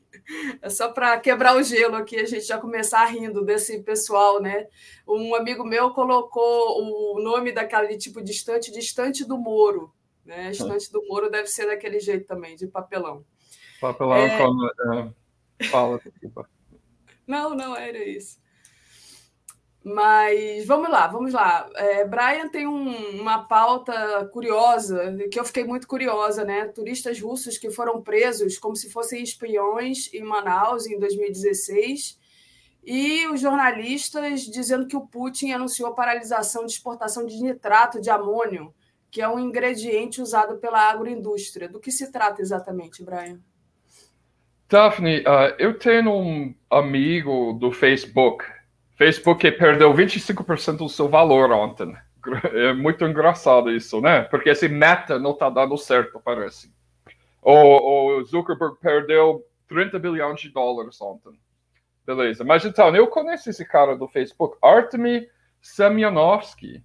Ele é um jornalista e ativista dos direitos humanos conhecido muito na Rússia, que vem analisando faz anos, porque parece que ele estava numa viagem na Amazônia de turismo, ele foi agredido pela Polícia Federal em 2012, 2013. Desde então, ele fica seguindo todos os acontecimentos relacionados uh, aos russos visitando o Brasil e que ele percebe como uma onda de xenofobia anti-russo, russo que começou logo em 2013, o ano da primavera brasileira, né? O ano do início do processo de golpe. Uh, em 2013, tinha um uh, jornalista, desculpa, de turismo russo que foi preso em Manaus como espião, porque ele subiu, ele escalou uma, um muro ao lado, ao lado do zoológico, que era de uma propriedade que pertence a uma base militar. Então, parece que ele estava tentando furar a taxa de entrada de 15 reais ou fazendo uma bobagem, mas ele foi preso como espião. Aquele momento, desculpa, o Globo começou a chamar Marcola de russo, né? Uh, e vem uma, uh, em seguida um monte de ações anti-russo. Uh, em, em 2016, em janeiro, tinha um Operação Antonev, em Mato Grosso, a Polícia Civil invadiu uma colônia dos descendentes dos russos, dos imigrantes russos que emigrou para o Brasil em 1917, uh, ah, perto do Primavera do Leste, uh, um grupo de 120 famílias morando, né? E eles prenderam cinco pessoas para ter arma de caça sem registro, né? Mas a mídia tratou como se fosse uma enorme uh, rede de infiltradores do governo russo traficando armas dentro do Brasil, quando de fato trata o caso de alguns espingadeiros que não, não foram registrados. Em 2016, uma onda de neonazismo começou no Brasil com muito propaganda anti-russo, lembrando que Azov o grupo neonazista ucrânio começa a expandir contato com a direita brasileira nesse ano. Aquele ano também dois russos foram presos em Manaus para lavagem do dinheiro, porque eles tinham o equivalente de 900 dólares em moeda venezuelana na sua pessoa. Depois, no dia 22 de junho de 2016, 22 de junho, é o aniversário da invasão alemã nazista da Rússia, né? É um dado notório para os russos. A Polícia Federal fez uma operação em que eles prendeu um grupo de turistas russos em Manaus sem justificativa nenhuma. Eles não estavam com muito dinheiro estrangeiro, não estavam com drogas, não estavam com arma, nada.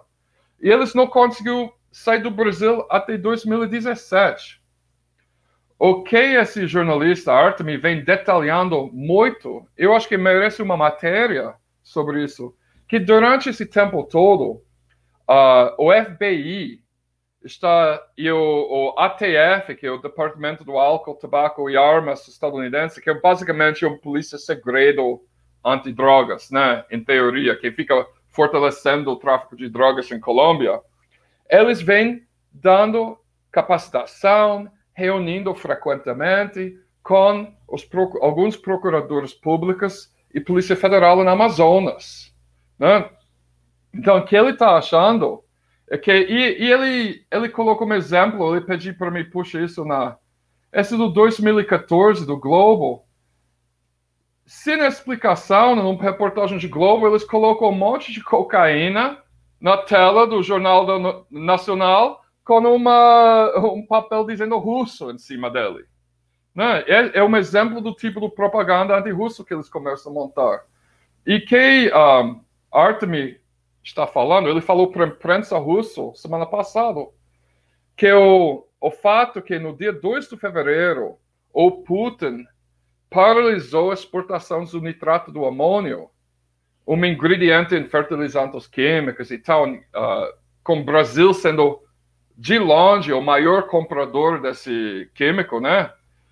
Ele está fazendo isso como um, uma maneira de pressionar o governo brasileiro contra essa xenofobia assédio dos russos e também para usar como uma carta para articular, para negociar com Bolsonaro.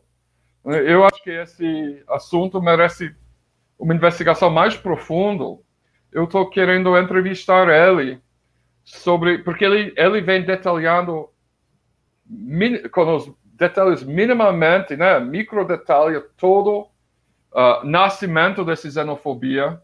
Ele vincula contra russos, ele vincula isso com treinamento dos Estados Unidos, do, do agentes policiais brasileiros, como ferramenta do novo Guerra Fria contra a Rússia e, e China. E ele também vincula isso com o crescimento geométrico dos células neonazistas no Brasil e seu relacionamento com a Ucrânia. Eu acho um assunto que não tem muita cobertura no Brasil, que merece mais investigação.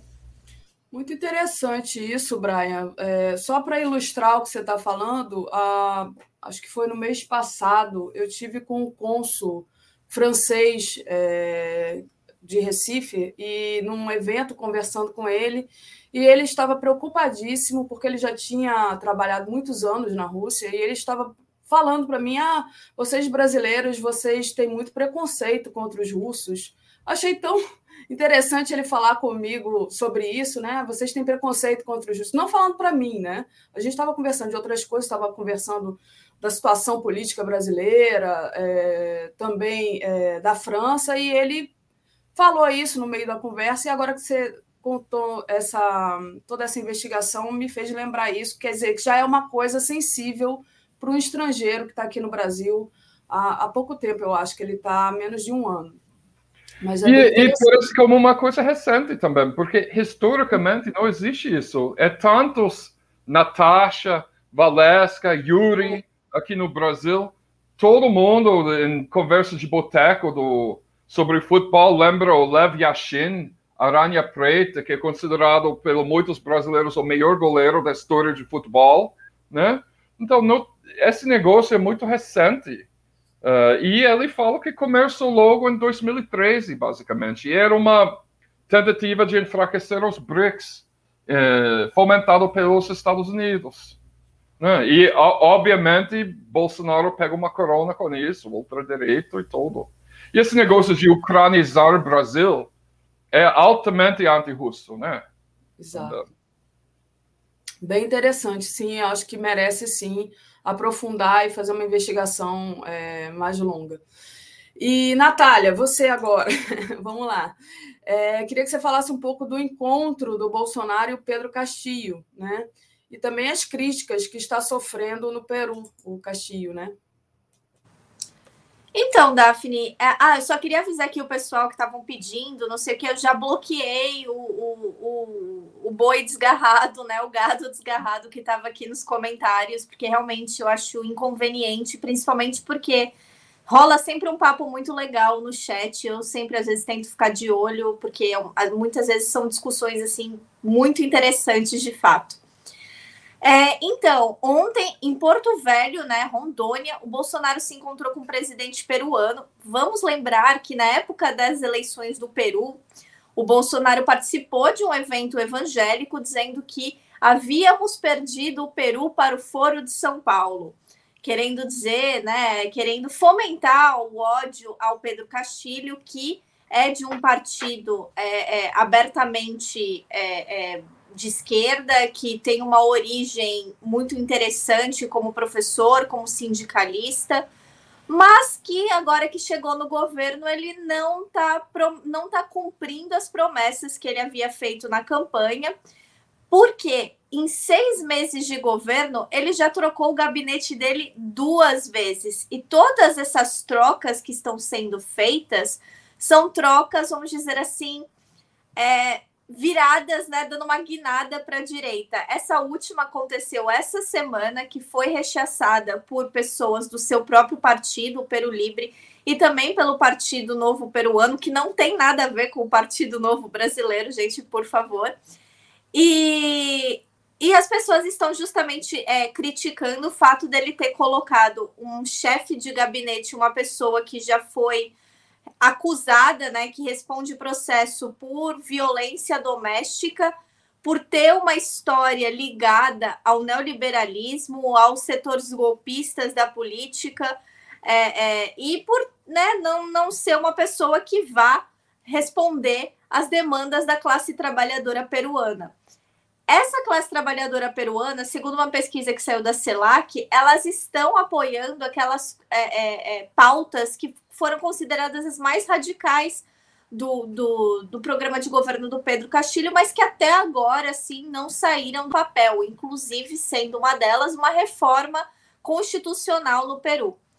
E o Pedro Castilho, que era uma pessoa que teve o apoio de toda a esquerda latino-americana, se encontrou com Jair Bolsonaro. Até aí a gente sabe que presidente não se encontra só com pessoas do mesmo espectro político, mas foi ridículo porque eles posaram para uma foto que eu particularmente me ofendi bastante com o Bolsonaro usando aquele tradicional chapéu do Pedro Castilho, que não é o chapéu do Pedro Castilho, é o chapéu dos rondeiros, né? Que são é, é, como se fossem guardas populares de origem indígena peruanos.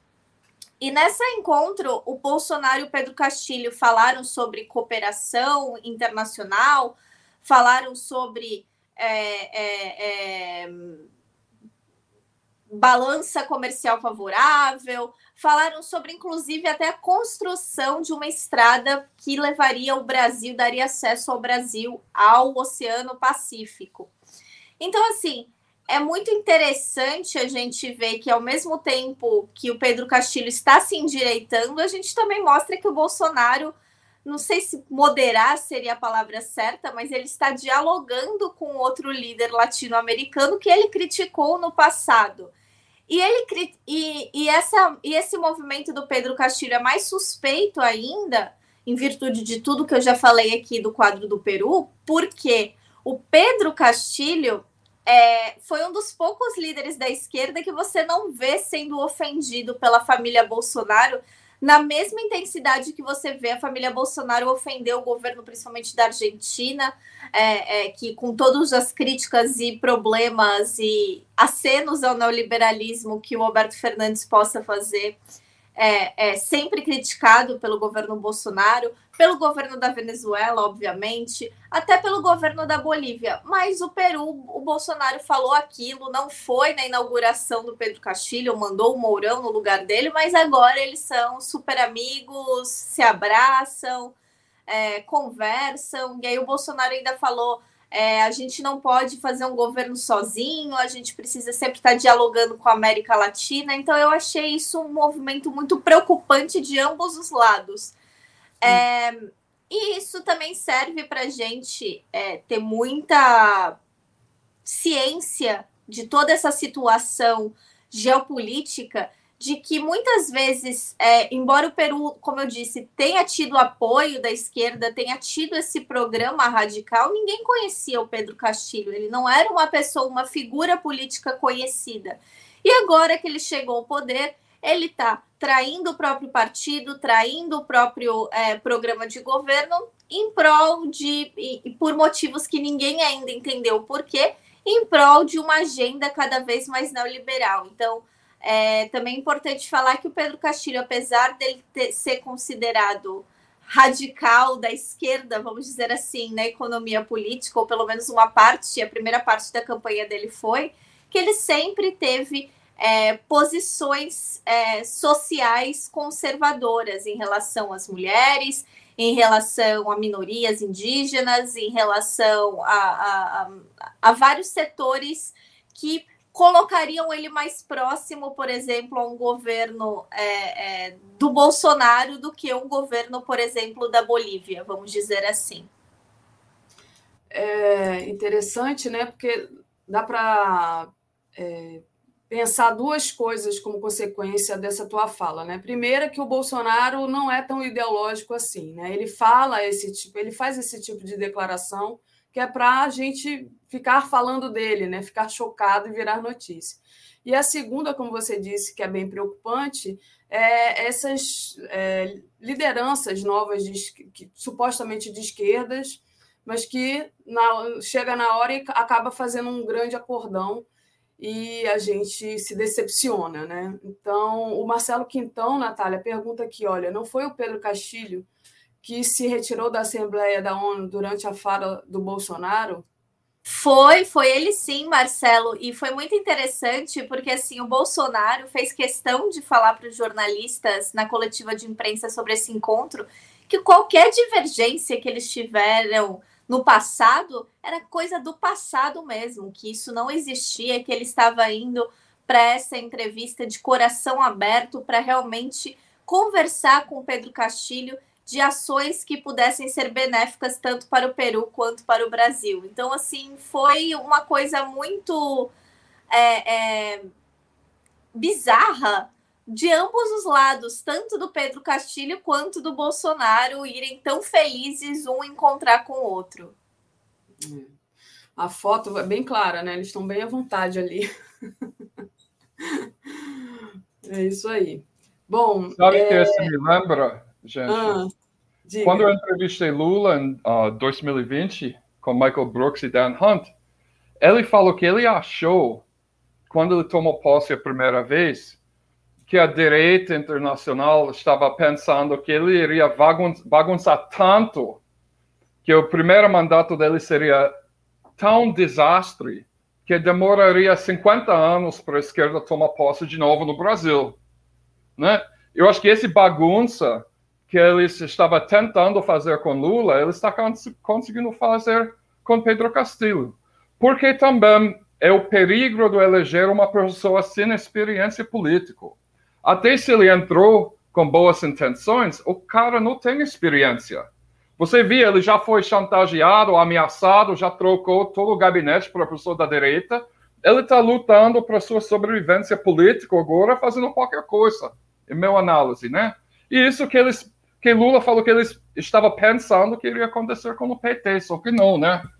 Então, essa é a diferença de eleger alguém com experiência alguém sem experiência. Eu acho que foi um, um, a eleição dele foi positiva, mas não pode ter muita esperança por, uma, por um leigo né, é, entrar no, como presidente de um país. Daphne, é só interessante também falar que é, o primeiro gabinete do Pedro Castilho, que era o gabinete do Guido Belido, que era do Peru Libre, etc., e que foi demitido por ele, né? Que ele desmontou esse gabinete, é, que era um gabinete que realmente tinha vontade de fazer essa reforma constituinte, de nacionalizar a mineração do Peru. E do dia para a noite esse gabinete foi assim desmontado.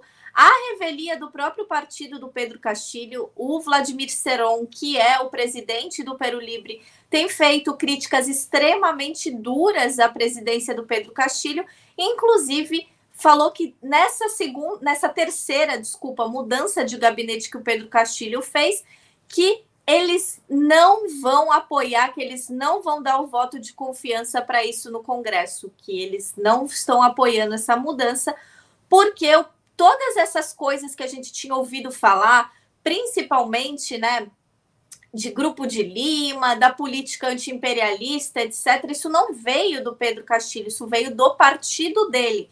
E cada vez está mais claro que o Pedro Castilho está disposto a ignorar é, é, as diretrizes do partido dele, as políticas, os pensamentos políticos do partido dele, para fazer o que ele bem entende. Então, isso é também algo muito preocupante. Muito bom, Natália. E, de fato, né, vocês dois ressaltaram a, agora né, o, o quanto é duro esse jogo, né? E o PT, mesmo com Lula lá na frente, com muito apoio popular, caso ele venha a ser eleito, a luta vai ser, vai ser dura e eles vão ter que, o PT, né? E quem tiver no governo com o PT vai ter que lançar e, estratégias né, para governar. E sobre isso, né, é, Brian, você visitou é, Brasília essa semana, o seminário Resistência, Travessia e Esperança. É, queria que você falasse um pouco dessa sua experiência, o que, que você viu e quais são as novidades. Bom, foi uma reunião interna do partido, né? Com convidados para fazer análise da conjuntura, um, João Pedro Stedley, Wagner Freitas da CUT, representante de CONTAG, uh, Márcio Postman do Instituto Lula fez uma análise da conjuntura e, sem entrar em muito detalhe, exatamente o que você estava falando agora. Eles citam isso. Depois do posse, se ele vence, vai ser a parte difícil, pois houve uma tentativa de golpe contra Xiomara Castro, a primeira dia que ela assumiu dentro do Congresso, né? E, um, mas o ponto que eu queria falar sobre esse um, encontro que eu, eu filmei para a Telesurf, fez uma reportagem, né? é relacionado à conjuntura internacional, né? Porque eu sou mais analista internacional. Mas vou puxar uma foto na tela que eu tirei lá, que eu acho muito legal. Do, dois das minhas políticas favoritas do mundo no palco rindo. Um, sim. Uh, então, tem um falso narrativa que foi criado pelo Globo, né? Então, que que eu vi repetido pelas outras pessoas na esquerda e que já entrou na mídia internacional, que o PT é um partido incapaz de fazer autocrítica. Que qualquer pessoa que foi em qualquer reunião do PT nos últimos 40 anos sabe que essa é bobagem. Porque um dos fundadores do PT era Paulo Freire, né? E tipo, todo, de novo, né? Eu fui um dia desse encontro, e, de novo, começa com análise de conjuntura, seguida pela uma sessão de autocrítica. Todas as reuniões têm sessão de autocrítica. Eu não vou repetir todas as autocríticas, mas um que eu acho uh, interessante é em termos da mídia. Tipo, nós uh, fomos pegados pela surpresa pelas ações do gabinete de ódio em 2018. A gente não estava preparado para esses ataques no WhatsApp. Isso é uma autocrítica. Tipo, nós precisamos trabalhar melhor para evitar que isso aconteça em 2022. A gente sabe que o Bolsonaro está mudando de plataforma, eles são muito ativos no Telegram agora, abandonando o WhatsApp, etc, etc. Então, toda reunião. Eh, então, o que, que significa essa crítica quando ele seja repetido internacionalmente e nacionalmente do que o PT, a Lula, é incapaz, como se fosse um problema mental, de fazer uma autocrítica? Não é autocrítica construtiva que o Globo quer ouvir. O Globo quer ver Lula ajoelhar e pede desculpa para Miriam Leitão para não seguir rigidamente todos os dogmas do neoliberalismo durante o mandato dele. Eles querem para Lula dizer: oh, eu estava errado, eu quadruplicou gastos em saúde pública e educação, Essa é minha autocrítica, né? né? Eu aumentei o salário mínimo demais. Eu não segui os rígidos leis dogmáticos do, do consenso do Washington. É só isso que eles querem ouvir. Porque autocrítica o PT faz o tempo todo. Esse, esse era o meu. E, é chato ver isso no mídia internacional, porque esses jornalistas internacionais nem sabem sobre o que ele está falando. Ele está apenas repetindo um, um editorial do Globo quando eles falam isso. Muito bom, Brian. É a ausência de, de, de, Quer dizer, a direita não tem como criticar, aí fica cobrando autocrítica. Muito, muito bom mesmo.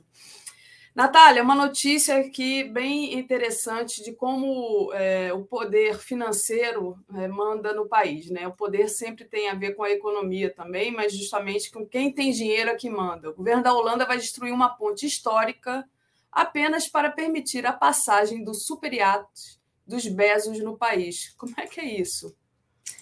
Então, Daphne, é, o Jeff Bezos ele mandou construir um super iate na cidade de Abla Sardan. Desculpa, gente, não sou fluente em holandês. que custou é, mais de. Um, eu acho que já chega a mais de um bilhão de, de reais, porque aqui eu estou vendo valor em libras, né? E ele para esse iate poder sair do estaleiro dele, ele vai ter que passar pelo Rio Reno, lá na Holanda. E esse Rio Reno, onde está localizado esse estaleiro, tem uma ponte que existe desde 1878, conhecida como DF, a, a, essa ponte, e ela é considerada um monumento nacional. Ela foi restaurada em 2017 e o governo falou que a ponte estava ótima, que não tinha problema nenhum, etc. Só que para esse iate poder sair do estaleiro, ir para o alto mar e chegar até onde o Bezos quer que chegue, que eu não sei se são os Estados Unidos, não sei se é outro residência dele, mas de qualquer forma eles têm que desmontar a ponte. E o Jeff Bezos falou que ele paga para desmontarem a ponte e montar novamente, como se fosse assim, um, um jogo de Lego, né? Uma ponte de 1878. Então é interessante, isso está sendo muito criticado pelos partidos de oposição da Holanda, como um homem que fez sua fortuna através da exploração da classe trabalhadora, através de, de, de jeitinhos para não pagar imposto, através justamente de, de todas as benesses que o sistema capitalista oferece para bilionários, consegue simplesmente com o seu dinheiro chegar para um governo estrangeiro e falar: vou destruir um patrimônio histórico de vocês, mas tudo bem, porque eu vou pagar por isso. E as pessoas falarem: ah, ok. Então, quer dizer, a Amazon, que é uma empresa que tem sofrido uma represália muito grande dos setores sindicais em todo o norte global por diversos motivos, sendo desde a exploração dos seus funcionários, é, é, a, a, perseguição àquelas pessoas que são favoráveis à sindicalização dos seus funcionários, é, é, o pedido dos governos em relação a, a, que a Amazon pague um salário compatível com o salário mínimo do país, porque muitas vezes isso não acontece, a Amazon acaba pagando menos. Então, quer dizer assim, é, é eles vivem um ambiente de terrorismo lá dentro. E essa pessoa que está ficando muito rica, que já é muito rica, é, com esse terrorismo da classe trabalhadora, agora tem tanto poder que pode chegar para um país e falar: então, eu vou fazer o que eu quiser e eu sou rico e tá tudo bem, e o país falar: ok. E se isso acontecesse num país do sul global, se isso acontecesse na América Latina, se isso acontecesse em qualquer outro lugar, ia estar tá todo mundo metendo pau. Mas como isso está acontecendo na Holanda, você só está vendo esse tipo de notícia ser mais criticada justamente pela mídia da esquerda, que está criticando com muita razão o fato de, tipo, como é que vocês aceitam, abaixam a cabeça para o que um bilionário é, é, é, deseja fazer em relação a um patrimônio histórico nacional. Então, quer dizer, é é, é, é, o privilégio no seu melhor exemplo, no seu, é, no seu auge, né? E outra coisa que eu queria falar sobre a Amazon, que essa semana eu estava conversando com um amigo meu sindicalista de Nova York, é que Tá tendo uma trend nos Estados Unidos em que as pessoas, muitas delas têm câmeras de vigilância nas suas casas e elas colocam placas na frente para os entregadores da Amazon. Ah, faz uma dança aí. E esses entregadores dançam e as pessoas põem esses vídeos na internet. Isso está viralizando como se fosse: olha, ele dança feliz no trabalho dele. Mas, na verdade, o que está acontecendo é que muitos trabalhadores, principalmente os entregadores nos Estados Unidos, que vivem um, um, um regime de trabalho extremamente ditatorial, porque eles não podem nem parar para ir no banheiro, não podem parar para comer, eles estão fazendo esse tipo de dança porque eles têm medo de que as pessoas deixem reviews negativas é, é, no site da Amazon, ou reclame dos entregadores. Então, as pessoas estão, o trabalhador está se sentindo, além de tudo, coagido a participar dessa situação humilhante. Então, se você é, está me vendo e, e, e, e porque eu sei que essas trends muitas vezes chegam no Brasil, etc. Não humilhem os trabalhadores, não, não, não obriguem os trabalhadores a fazer esse tipo de coisa, principalmente porque muitas vezes, como é no caso desses entregadores da Amazon, eles não estão fazendo porque é feliz, porque ah, eu vou dançar para distrair, porque tá tudo bem. Não, porque eles vivem num clima de terrorismo corporativo que eles têm medo de tipo, se eles não fizerem, eles vão perder o emprego, não vão ter é, e, e precisam do emprego para sobreviver. Então você está mexendo diretamente com a, a, a, a vida de trabalhadores que já são explorados. Então, assim, tudo que você vê relacionado à Amazon, você nunca vê uma notícia positiva. A gente sempre vê notícias negativas. A gente sempre vê como o Bezos, é, que foi uma dessas pessoas que ficou mais ricas com a pandemia, é, é, tá sempre abusando do seu poder e todo mundo deixa porque justamente ele é rico. É um absurdo essa coisa, né, do, do trabalhador. E aí, quem não viu, só uma dica de filme, porque hoje é sexta-feira, é aquele filme do Ken Loach, que em português chama Você Não Estava Aqui. É um filme que retrata justamente o quanto é terrível a vida desses trabalhadores, né? E quanto as pessoas não têm opção, né? Tem que trabalhar o tempo todo, não podem ficar doentes e se não fizer a dança não vai ganhar a gorjeta, vai ser negativado lá no aplicativo. Terrível, muito bom, Natália, muito bom mesmo. Deixa eu eu deixa eu só falar um pouco sobre Bezos, né? Também, porque eu não gosto muito dele. Tem um, uh, tem um episódio do South Park essa temporada sobre a Amazon em que os trabalhadores do centro de distribuição fazem um greve, em que eles citam, e eu nunca imaginei que iria ver isso num programa dessa natureza nos Estados Unidos, eles citam diretamente o Manifesto Comunista do Karl Marx. Um líder do greve fica dizendo, trabalhadores do mundo unir, não tem nada de perder além dos seus correntes. Num episódio de South Park, para mostrar o nível de ódio que as pessoas estão tendo so, contra a Amazon. E outra coisa é que o Washington Post era um jornal, um dos jornais mais respeitados nos Estados Unidos, né? Contribuía à queda do governo do Richard Nixon durante a década de 1970, vazou muitas informações um, uh, contra a CIA, Sabe, é um, um lugar que muito, era muito respeitado. Agora, Jeff Bezos comprou, tá, tá só fazendo ou propaganda de guerra, ou editoriais, tipo, por que, que os bilionários não devem pagar impostos? E a lema do jornal é democracia morre na escuridão. Mas vira um, mais um brinquedo, como mais um iate do Jeff Bezos agora.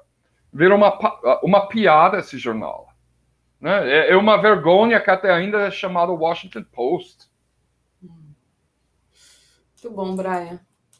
Deixa eu agradecer o pessoal que está acompanhando a gente aqui e enviando superchat, mas dizer para vocês também que é importante deixar o like e compartilhar essa live. Tá? Quem não fez ainda, faça uma assinatura solidária em brasil247.com.br apoio. Ah, o Nilson de Barros Abreu disse: Ontem no Peru ocorreu um terremoto que foi sentido o Equador e Colômbia. Marcelo Quintão, é, já lia do Marcelo, foi a pergunta sobre o, o Pedro Castilho. Meli Germano, militares, sociedade civil golpista de 64 não faz autocrítica. Direita não faz autocrítica. Mídia golpista não faz autocrítica. Escravocratas não fazem autocrítica. E ficam exigindo o PT. Muito bom, Nelly.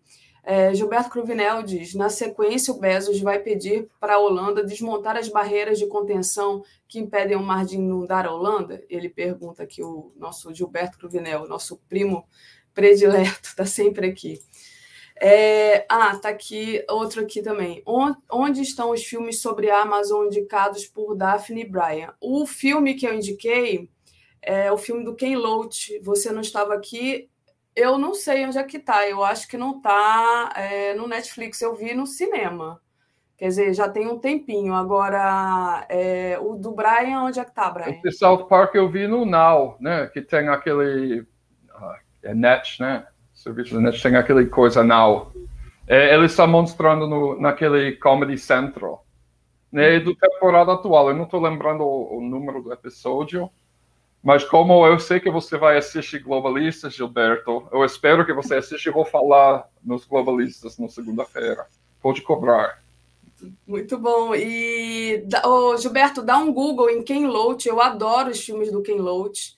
É, então, eu acho que é um dos últimos filmes do Ken Loach. É, eu comecei a gostar de Ken Loach na década de 90. Ele só faz filme de denúncia política, cada um mais lindo que o outro. É, Mas... Ele foi, inclusive, uma das pessoas que. Porque ele é britânico, né? Ele é inglês, ele foi uma das pessoas que caiu nessa é, é, malha né, do, dos neoliberais de acusar todo mundo que é favorável à causa palestina e crítico do regime de apartheid promovido pelo Estado de Israel de ser antissemita. Então ele foi é, é, bloqueado de, de vários, vários ambientes das artes, vários ambientes acadêmicos por conta dessa posição crítica dele, é, que é uma pessoa, inclusive, que dá várias entrevistas falando sobre o estado atual do Partido Trabalhista. Então, assim, ele é uma pessoa muito interessante.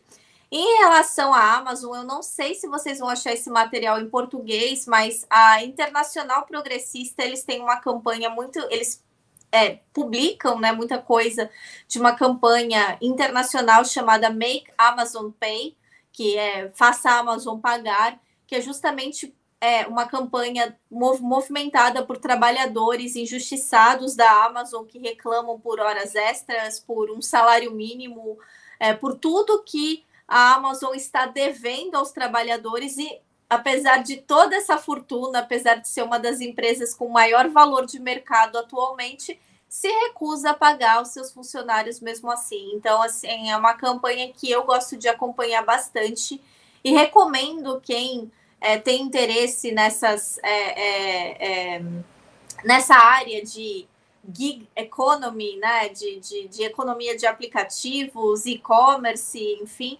que procure saber mais sobre isso, porque é, é uma estrutura muito, muito nefasta.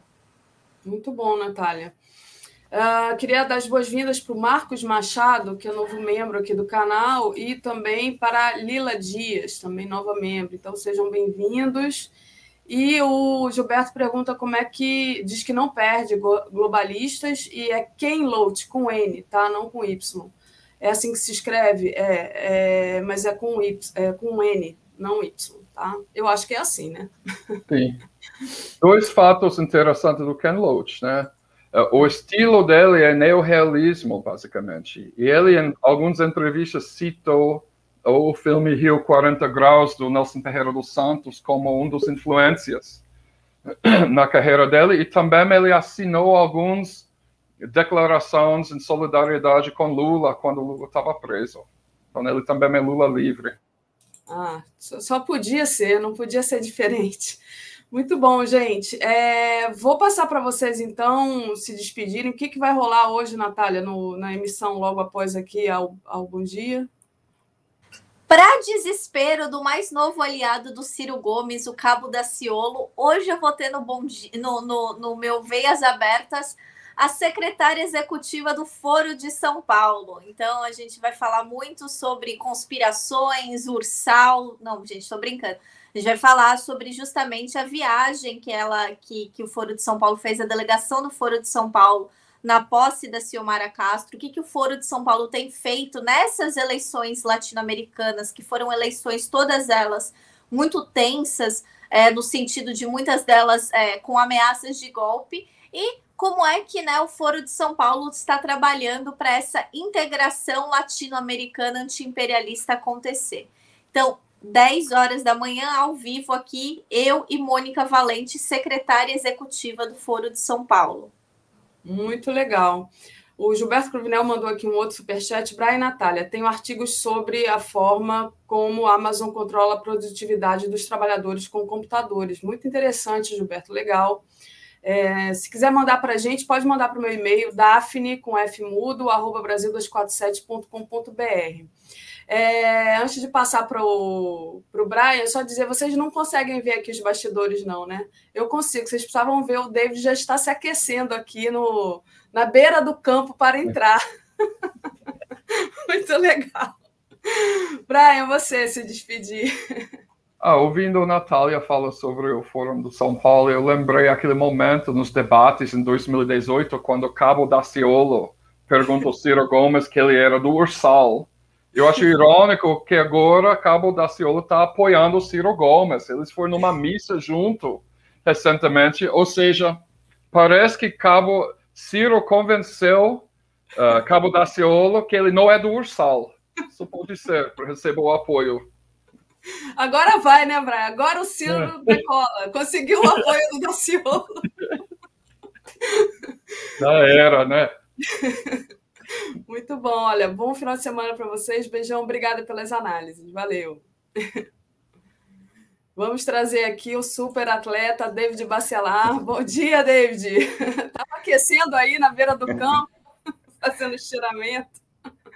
Ai, ai, bom dia, Daphne. Bom dia a todas e todos que estão conosco aqui é, no Bom Dia 247. Eu achei muito engraçado o comentário agora também, Natália, esse lance da, do Cabo da Silva com o Ciro é muito ótimo. Deus do céu. Agora vai, agora vai. Agora o Ciro vai alavancar a campanha dele. Vamos lá. Jairo Costa, ó, você já chega, já tem superchat perguntando aqui. David, os empregados ativos aposentados da Petro precisam do seu apoio na luta contra as barbáries praticadas pelo dirigente da Petro. Bruno Dias é ex-FAPES e menino, é menino do Guedes, projeto destruidor. Já passo para você, se quiser responder o Jairo, mas aí eu já coloco a minha pergunta também, que também tem a ver com o Guedes, né, David? É, porque assim, o Guedes ele diz, ele disse e abro aspas, somos pobres por opção. O, ministro da Economia que participou na terça-feira da semana dessa semana, ao lado do governador João Dória e também do juiz suspeito Sérgio Moro, é, diz que nós somos pobres por opção é, e que a gente só vai melhorar isso se, def se defender a privatização da Petrobras, né? E enfim, foi ele, né? E teve também o, o, o Moro também, Moro. né? Que vem, que vem defendendo privatizar tudo, tem que privatizar. Enfim, eu queria que você falasse um pouco sobre essas declarações, como é que você vê essas declarações, e depois a gente traz a declaração do Lula, né, que justamente é o tema da nossa live hoje, como é que o Lula está tratando dessa questão de privatização, de preço da gasolina também, porque o Lula está aí focado na Petrobras. Passo para você. Bem, Daphne, primeiro um abraço aí para o companheiro Jairo. É, de fato, é, nós temos uma série de problemas hoje que ocorrem com os nossos aposentados, aposentadas e pensionistas é, da Petrobras.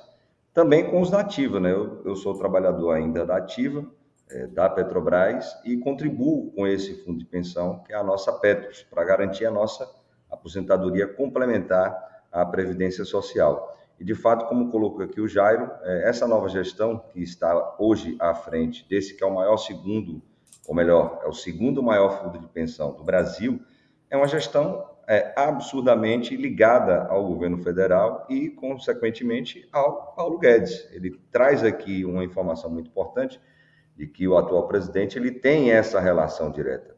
E aí falam muito né, dos problemas que houve nos fundos de pensão, é, nos governos do PT, classificam como rombos, como roubos, mas, na verdade, o que ocorre agora, é, Daphne, é um processo que sangra essas pessoas que trabalharam a vida toda, 35, 40 anos, e que hoje, é sem brincadeira, estão falando aqui de pessoas que hoje estão recebendo 200 reais de aposentadoria, 400 reais de aposentadoria, devido ao descalabro que hoje está dentro da Petros com relação a uma série de descontos que acontecem, principalmente relacionados ao plano de saúde. E como você colocou, isso tudo está ligado a esse projeto de privatização da Petrobras. É, o presidente da Petrobras tem um salário de quanto, hein? Foi manchete essa semana, só você falou aí do salário dos aposentados, 230 uhum. mil reais por mês ou 250 mil? É, Agora, o presidente da Petrobras, que faz parte da diretoria, ele recebe em média, pegando toda a remuneração anual dele, 260 mil reais 260. por mês. 260 Quase nada. Quase nada. Até os militares fizeram críticas é, com relação a esses altos salários né, daqueles que estão assumindo espaços dentro do governo Bolsonaro. É, acho que foi a revista, revista Militar, os próprios milicos criticando aqui o altíssimo salário do general Silvio Luna. E os diretores estão recebendo algo em torno aí de 150 mil reais é, por mês. Então, já está correto, a FUP está atenta a isso, por isso é importante a gente disputar esses espaços, né, essas eleições que temos do Conselho Deliberativo e Fiscal. E a verdade, Daphne, é nós a cada semana esse governo só tem declarações é, horríveis. É o que nós ouvimos o Guedes falar é um descalabro. Como é que ele diz que se a Petrobras ela viesse a ser privatizada, nós estaríamos produzindo mais de 4 milhões de barris de petróleo por dia? Então, o Guedes, ele parece que não sabe ou se faz desentendido, mas na verdade trabalha com fake news, com mentira, se nós não tivéssemos tido o golpe em 2016, se nós não tivéssemos tido é, todo o impacto que a Operação Lava Jato deu à indústria, à engenharia nacional e à própria Petrobras, a Petrobras, nesse ano de 2022, estou olhando aqui o planejamento é, estratégico lá de 2014, ainda estamos falando do primeiro mandato ali da presidenta Dilma, nós hoje já estaríamos produzindo mais de 4 milhões de barris de petróleo por dia. Petrobras ela detém uma tecnologia exclusiva. Ela foi premiada três vezes com um prêmio internacional da empresa que tem a melhor tecnologia em águas ultraprofundas do mundo. Então, tudo isso precisa ser rebatido. Agora é necessário que as pessoas que estão aqui conosco nos ajudem a repercutir isso. E é óbvio, como o Moro, como o Dória e outros candidatos da direita estão dizendo que vão privatizar a Petrobras caso ganhe a eleição, porque tem compromissos que já estão sendo assumidos por esses presidenciáveis, porque alguém tem que pagar a conta das campanhas eleitorais, né, Daphne? E os compromissos dele, como neoliberais, é de entregar todo o patrimônio nacional, todas as nossas riquezas, todos os nossos recursos estratégicos ao capital financeiro internacional e a outros países imperialistas que querem controlar sempre o Brasil. Infelizmente, essa declaração que eles têm feito, mas felizmente, como você colocou, Daphne, o Lula ele tem tido um posicionamento muito firme com relação ao tema Petrobras. Ontem mesmo, ele disse: os combustíveis não serão tratados no seu governo da maneira que está sendo tratado, que estão sendo tratados hoje. Os preços serão outros. A política de preços da Petrobras ela será a mesma que ele já trabalhou lá na sua época, no seu primeiro mandato, ali falando principalmente ali até 2013, ainda no primeiro mandato da Dilma, quando a Petrobras ela tinha preços justos à população e, como aqui está nessa matéria, ela fazia parte de algo que induzia, que incentivava, motivava a economia a crescer, a partir dessa grande empresa que é a Petrobras. Felizmente, Daphne Lula tem colocado isso firmemente e até ratificando né, em várias entrevistas que aquilo que foi privatizado, que foi entregue, que foi vendido, inclusive de forma ilegal e inconstitucional, ele vai rever. Então é importante que nós estejamos sempre dizendo isso porque para o povo brasileiro é importante a Petrobras, ela está no centro, no comando do Estado brasileiro, no comando da, da população, que é a verdadeira proprietária, a verdadeira dona da Petrobras. Muito bom. Eu coloquei aqui na tela, então, essa matéria, Lula colocando Petrobras como centro da disputa presidencial. E o Lula, ele fala de uma maneira também, né, David, muito clara. Ele fala da dona de casa, porque é, é difícil. A gente vê, a gente já conversou sobre isso aqui, né? Que você chega para abastecer, aí o, o, as pessoas ah, acham que a culpa é dos governadores, por exemplo, né? E, e, não entende essa questão do, da, da, paridade de preço, né? Como é que é essa política de preço do petróleo? E o Lula fala falou reto, né? Olha, eu não vou ficar dando dinheiro para sócio da Petrobras, sócio internacional, lá para uma meia dúzia de pessoas, né? E deixar a dona de casa passar fome. Ontem mesmo teve dois irmãos, eu acho que foram internados gravemente por conta de queimadura, é, porque não tem dinheiro para comprar gás, gente. Né? Porque não tem... Então, assim, isso é, é, é muito prático na vida do, do povo brasileiro, né, David? Então, é importante esse posicionamento do, do Lula. Né? Tem uma notícia também que é os governadores se reunindo para barrar a alta dos combustíveis. Né? Chefes de executivos também discutirão o recente ajuste do piso salarial nacional dos professores nas contas estaduais, mas assim é uma coisa que está movimentando a, a, o debate, né? É, de todo mundo, da, desde a dona de casa, o que eu queria dizer aqui, desde a dona de casa até político, até governador, tá porque ninguém aguenta mais e o preço alto do petróleo tem a ver é, com tudo isso, com inflação é, e, e, leva tudo de uma maneira é, de forma assim encadeada, né, David? Sim, sim. Interessante, Daphne, é, esse recado que você está trazendo aqui, porque esse vai ser o tema desse ano, combustíveis. Para desespero do Bolsonaro, os preços continuam subindo. E ele vem aí com a PEC, né, uma proposta de emenda à Constituição, tentando zerar os impostos. Olha, olha o descalabro desse governo. Ele vai ter aí uma perda de arrecadação de 57 bilhões de reais para zerar os impostos federais e não vai resolver o problema. Por isso, os governadores que você citou aí se posicionam corretamente. Por sinal, os, o governador Wellington, Wellington Dias, né, do Piauí, que preside o Fórum dos Governadores de todo o Brasil, ele colocou ontem isso que você está colocando, que ele diz que a PEC ela não resolve o problema e que vai estar apoiando, orientando as bancadas dos parlamentares, né, dos estados, a estarem votando no PL 1472, que é o projeto de lei do senador Rogério Carvalho, que de, tem relatoria do senador João Poprates. Então, esse projeto que nós influenciamos na sua construção, ele tem tudo, Daphne, para ser aprovado. Vai ser a briga do nosso projeto de lei contra o, a proposta de emenda à Constituição que o Bolsonaro quer trazer. Vai ser o grande debate no Congresso agora, o retorno é, das atividades parlamentares. Muito bem, está aí a matéria que eu acabei de ler sobre os governadores, né? Os governadores se reúnem para barrar alta dos combustíveis, então está aí. Deixa eu agradecer aqui o Gilberto. David, você não acha que para acabar com a paridade de preço, a Petrobras terá que sair da Bolsa de Nova York para fugir do jugo das leis americanas? Ele pergunta. Gilberto, o ideal seria isso. É, eu lembro-me de uma conversa, na época eu estava no Conselho de Administração da Petrobras ainda, e o coordenador da FUC era o companheiro Zé Maria Rangel. Então, um abraço aí para o nosso companheiro Zé Maria. Era final da greve de 2015, uma greve que durou entre 15 e 24 dias, lá ainda no mandato da Dilma. Estamos lembrando aqui, era o primeiro ano de governo Dilma. E eu lembro-me de uma frase do Bendini, numa reunião pequena entre eu e o Zé Maria, ele era o presidente da Petrobras à época, ele colocando, eu entendo, como presidente da Petrobras, que a Petrobras ela deveria ser uma empresa estatal, 100% estatal, com todas as ações do governo federal. Nós estamos falando, então, de uma empresa de capital fechado.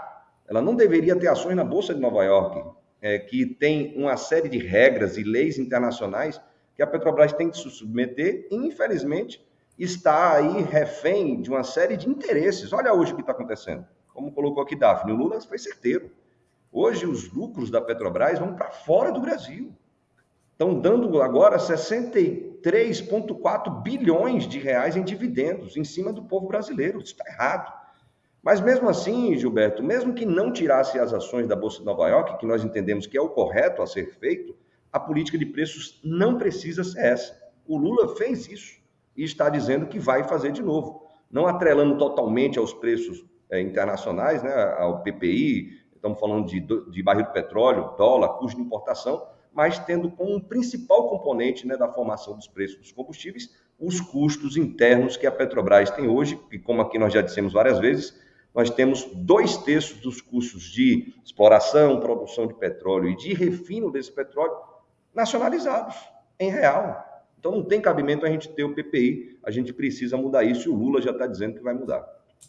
Muito bom, David. É, David, é, teve uma questão assim que indignou os trabalhadores da Petrobras, né? É, foi um discurso tom político do diretor executivo de relacionamento institucional e sustentabilidade da Petrobras, Rafael Chaves dos Santos. Foi numa cerimônia pelo início dos testes operacionais do Polo Gaslub.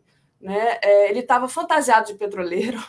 O diretor atacou o Lula, né? É, ele foi indicado pelo Bolsonaro em 2019, ou seja, ele não fez concurso público, né? Entrou na Petrobras pela janela e assim muito claro que é o homem do Bolsonaro lá é, tá lá só para bajular o Bolsonaro. Então, é, ele fez umas declarações que todos que estavam é, consideraram assim bem ofensivas. Eu queria que você falasse um pouco sobre isso, sobre é, o que, que esse, essa, essa pessoa falou que causou tanta indignação. Só antes de passar para você, agradecer ao Gilberto mais uma vez, que diz Putin fez isso com a petroleira russa. É, não somente ele, né? Nós estamos aí com movimentações de reestatização no México, na Argentina, é, no Peru e em outros países. É importante dizer que isso é possível e está sendo feito em outros países, inclusive no setor de petróleo e gás. Mas, Daphne, esse episódio ele foi é, trágico na Petrobras. É, infelizmente, um vídeo armado ele acabou viralizando. Então, falando de um diretor, como você disse, que não fez concurso público, e se fantasiou literalmente petroleiro. Vestiu a nossa farda, a farda que tem a bandeira da Petrobras, a logomarca da Petrobras, a bandeira do Brasil, que nos orgulha. E ele, que não fez concurso público, que entrou, como você disse, pela janela, indicado pelo Bolsonaro no seu primeiro ano de governo, ele fez aquela declaração, óbvio, não somente para bajular o Bolsonaro, mas para já entrar no tema é, eleitoral desse ano, que vai ser a Petrobras e os combustíveis. Como a gente diz na Bahia, eu estou nesse momento no Paraná, por sinal, aqui em Colombo, né? É, junto aqui com o companheiro Santiago, do Cindy Química Paraná. Mãozinha, estivemos com ele ontem também, Daphne. Mãozinha, é, beijo, lá, mãozinha. Lá em Araucária. É, então, como a gente diz lá na Bahia, o cara, Daphne, que ganha 150 mil reais por mês, alguns desses, eles matam o pai e a mãe. Eles fazem qualquer coisa. E ali tem uma série de absurdos. Né? Primeiro, o fato daquele diretor, do presidente da Petrobras, do presidente da República e de uma série de gerentes executivos e diretores que ali estavam, estavam sem máscara. Estamos falando de um auditório dentro de uma área da Petrobras que tem suas normas, seus procedimentos, que orienta e obriga os trabalhadores da empresa a usarem máscara, principalmente agora que temos vários surtos de é, Covid-19 nas plataformas e refinarias. Estamos aí com mais de 1.500 casos somente agora no mês é, de janeiro e chegando agora fevereiro a números ainda maiores. E esses senhores fazem isso. E além desse descalabro, que é um desrespeito aos trabalhadores e trabalhadoras, e por sinal rasgando os procedimentos em norma da empresa, é, aí vai, vai por água abaixo né, aquele, aquele tema da liderança por exemplo, que você orienta né, a equipe a partir do exemplo do seu líder. Esses são os trastes. E, além disso, desse descalabro, eles mentiram. Porque esse diretor, que, como disse, ganha 150 mil reais por mês, que pode matar o pai e a mãe para fazer isso aí que ele fez é, para o Bolsonaro, ele trouxe uma série de inverdades.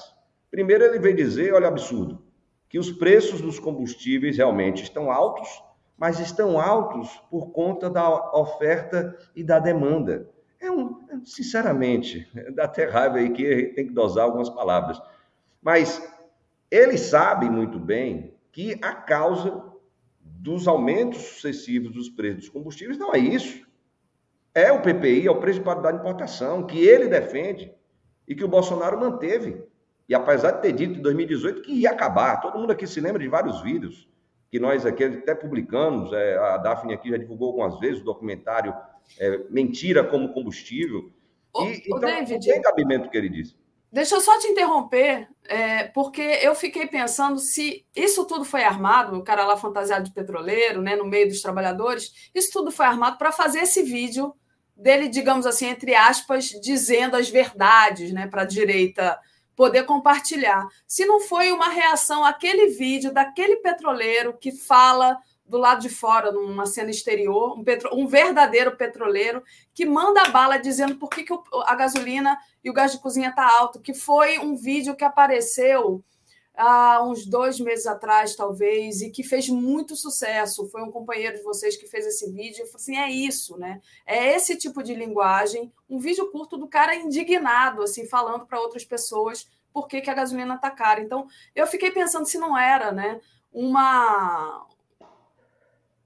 Digamos é, assim, uma resposta, né?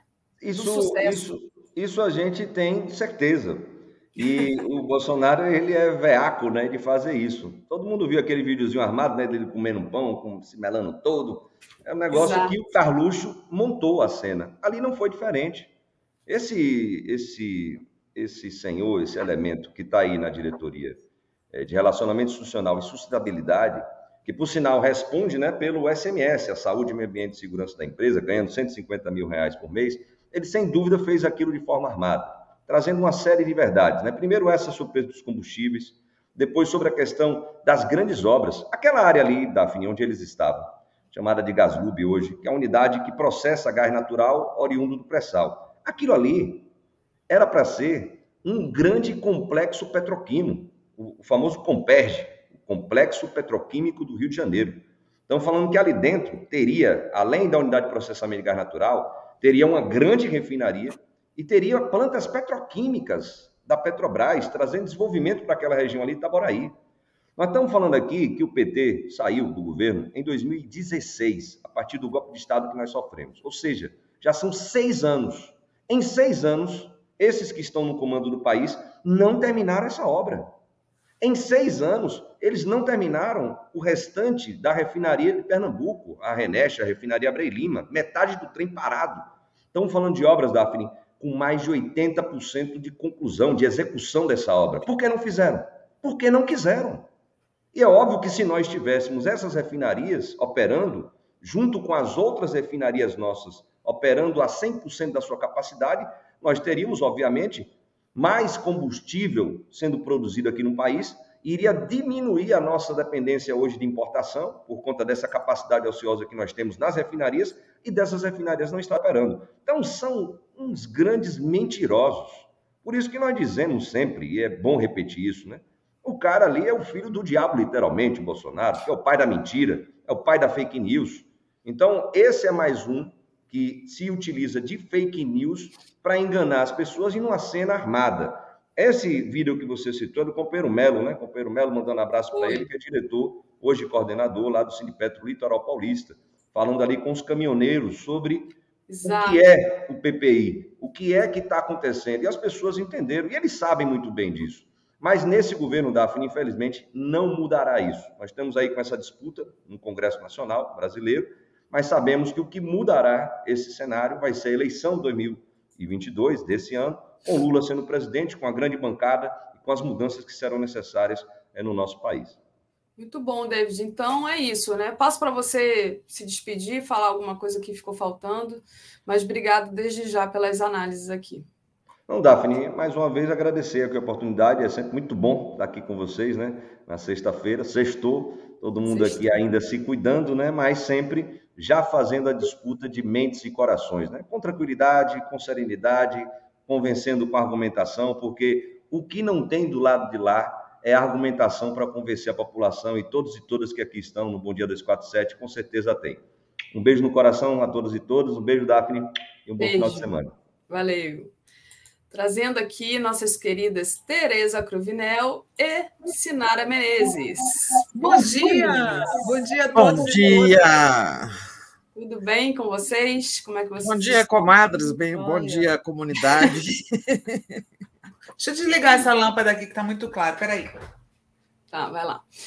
É, bom, gente, queria. Não sei se o Sinara está escutando, mas aí já começa com Tereza. É, queria começar com vocês o que movimentou as redes sociais e até a Globo ontem foi a confissão do Barroso sobre o golpe contra Dilma, né? Porque é incrível, né? Ele escreveu isso na Folha de São Paulo E até a Fátima Bernardes é, deu essa. Porque ela faz ali no começo do programa dela um negócio, é, digamos assim, ressalta o que está bombando nas redes sociais, e era isso que estava bombando. Então, até na Globo estava lá, foi golpe. Então, o, o Barroso Barrichello. ia falar isso. Ia falar Agora isso. admitindo que foi golpe. Então, passo para vocês Vou começar, vou começar com você, Sinara. Eu já queria falar do Barroso Barrichello. Fala, fala aí. Pois é, Por que é eu ia chamar gente? ele de Barroso Barrichello, porque eu Por nunca vi uma falta de timing tremenda. Não interessava para eles no momento, né? O fato é que o plano deles deu errado, né? O plano da, da elite e, e sua aliada Globo deu errado, que era derrubar a Dilma para que o PSDB voltasse ao poder, né? Isso não aconteceu. Isso não é. aconteceu, foi um tiro no pé, e agora eles estão tentando eh, se recolocar como democratas nessa história toda, né? Uh, e aí precisam voltar no tempo para dizer que a Dilma nunca cometeu uh, nenhum crime de responsabilidade, porque se eles fossem de fato guardiões da, da Constituição como, está, como são, né? como, como é a, a a premissa deles como, como membros do Supremo, eles teriam dito que sem crime de responsabilidade não existe impeachment, né? Acredito, a Tereza pode falar melhor do que eu sobre isso, que uh, a Dilma pode, inclusive, com base nessa fala do Barroso, pedir uma anulação do processo, né, né, Tereza? Pois é, mas me expliquem por que Barrichello porque o Barrichello era o último sempre a chegar, era que chegava por último. Então agora é. o Barroso admite, né, que foi golpe. Virou sinônimo, de... Tereza, de gente que chega tarde em alguma ah, coisa. Só agora, é. Pois é. Então, só confirma o nosso acerto, né? o acerto de todo o campo progressista, de toda a mídia independente, que desde o início disse que foi golpe. Né? É, isso é muito ruim para o Supremo. Né? É, é bom para a história, né? É claro que esse reconhecimento é bom para a história, para a correta escritura da história. Mas para o Supremo é ruim, né? Porque afinal foi lá, o Lewandowski foi lá presidir o rito. E o que que é, eu, eu me implicava muito isso. Todas as vezes que tinha um recurso é, ao Supremo questionando esse processo por, pela ausência de crime de responsabilidade, a defesa entrou várias vezes, né? defesa da Dilma, através do Zé Eduardo Cardoso, eles diziam isso é um processo político né, que cabe ao Congresso definir. Né? É, lavavam as mãos. E eu sempre achei que é, poder, é, o Supremo tinha poder para fazer isso que a Sinara está cobrando, para dizer: olha, impeachment só ocorre na evidência de um crime de responsabilidade. É, e eles diziam que não cabia a eles julgar, que quem julga se houve ou não crime de responsabilidade é o Congresso. Então, reconhecer agora o Barroso que foi golpe é, também destaca a omissão do Supremo, né? É, eu não sei, Sinara, assim, do ponto de vista de, de, de interpretação Técnico, né? da Constituição, Uhum. É, que, man, que é, a, é a Constituição que atribui ao Supremo o chamado controle da constitucionalidade das leis e decisões. Né? É, eu acho que eles poderiam, sim, isso, é, sabe, é, interromper um processo dizendo isso. Não, não há crime demonstrado. É, mas sempre disseram que não podiam fazer isso. Né? E essas são, são interpretações que vão mudando. Um dia nós vamos ter um Supremo dizendo isso, né? Mas aquele, esse Supremo, naquele momento, estava muito intimidado, como disse o Lewandowski em outra ocasião, quando acolheram a denúncia do mensalão, é, estavam com a faca no pescoço, né? faca colocada pela mídia, por, pela, pelo clam, é, esses clamores que eles é, mobilizaram, né? os verde e amarelo que eles puseram na rua, mas eu acho que fica essa, essa, essa culpa, essa mácula, o Supremo vai carregar. Deixa eu só ler aqui a mensagem do Alessandro Muniz, que diz: reparação histórica para a presidenta Dilma já. Eu acho que tinha que se, mesmo sabendo que é difícil, né? Mas tinha a gente, o pessoal da esquerda tinha que começar a dar uma grita aí sobre ah, é isso. Ah, é verdade, foi isso que a Sinara perguntou, eu troquei as bolas. É, se cabe anulação. Já houve, se não me engano, já houve uma, uma petição nesse sentido, tá? E foi rejeitada. Tenho quase certeza que houve. É... Tinha aquele movimento Volta Dilma, né? É, que lutou, mulheres que se juntaram e, e lutaram muito por isso. É, e a Renata Rubim faz uma pergunta aqui é, para vocês que, que conhecem mais esse meio do jornalismo, muito interessante. Bom dia, meninas. Por que a Fátima divulgou e o JN não? A princípio, porque a Fátima, é, que eu saiba, tem essa, essa questão de, logo no começo do programa dela, ressaltar o que, que está bombando nas redes sociais. Ela, ela tem um quadro, né? Que um quadro, exatamente. Agora, por que, que vocês acham que o JN não falou nada? É, aí, aí é a questão editorial, né? É. O editor, que é o William Bonner, não viu notícia nisso. Pronto, claro que a Globo não vai destacar uma notícia dessa, né? Bom, e você, Senara? Eles não têm nenhum interesse em destacar nada que seja bom ou é. positivo é. para o lado do Lula. Né? Hoje eu vi, uh, eu até retuitei, mas eu não, como era um artigo e eu não tenho interesse em ficar atacando eh, colegas, meu foco é, a, os patrões, mas saiu um artigo no Estadão da nossa amiga Eliane Catanhede que, pelo amor de Deus, na mesma linha de um, uma escolha muito difícil, dizendo assim, esquerda e bolsonarista para ver quem é pior para a democracia. Poxa, Eliane, você trabalha num jornal que apoiou a ditadura, descaradamente apoiou a ditadura, o jornal que você trabalha. Como é que. Eu não entendo como é que as pessoas é, chegam nesse ponto, sabe, de concordar a esse nível com o editorial dos jornais onde elas trabalham. Poxa, sabe? Isso é uma mentira. O que, ela disse? É ela fez o quê? A pergunta: o que é pior para a democracia, o Lula ou o a Bolsonaro? A esquerda ou o Bolsonaro? Uh, eu acho que, que uh, isso é fake news. Isso é fake news. A, a, esquerda nunca ameaçou a democracia. Nunca. Quem ameaçou a democracia são os patrões dessa galera. Você viu o editorial recente? O mal que Lula faz à democracia. Olha isso! Eles fizeram um editorial com esse título esses dias. Aí depois você lia, você não encontrava nada de mal que o Lula fez à democracia. Ficavam ali, que apoiou países, ditaduras, não sei o quê, que quis regular a mídia, mas sabe que mal o Lula fez à democracia? Não foi capaz de apontar nada, inclusive coisas que eles apoiam como independência da Polícia Federal, o Lula deu, nomeação do Ministério Público do PGR pela lista tríplice, né? coisas que o Bolsonaro nunca fez, e nenhum atentado à democracia, nunca houve nada do Lula, nada que você possa dizer isso foi um atentado à democracia. Né? E do Bolsonaro está cheio. Mas fizeram editorial com o Lula e não com o Bolsonaro. É o famoso, mas e o PT, hein? Que eles adoram. Né? é, uma, é uma tristeza, né? Porque é, é, a mesma, eles continuam na mesma toada. Eles querem porque querem voltar ao poder. A, a, a mídia, o partido da mídia é o PSDB.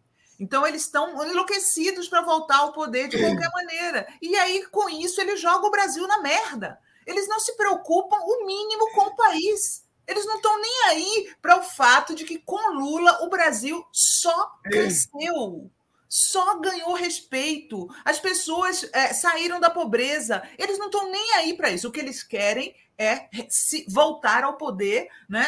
Uh, voltar a ganhar os tubos de propaganda governamental nas suas páginas, né? Vamos ser francos. Eu, eu acho que é, a, o ataque à democracia que eles temem é o Lula, por exemplo, acabar com essa farra de publicidade governamental em mídia. Isso não existe em país nenhum. Isso não existe. Devia ter acabado desde o primeiro governo em 2002, em 2003, né? Lula tomou posse em 2003. Devia ter acabado com isso, diminuído é, terrivelmente essas verbas.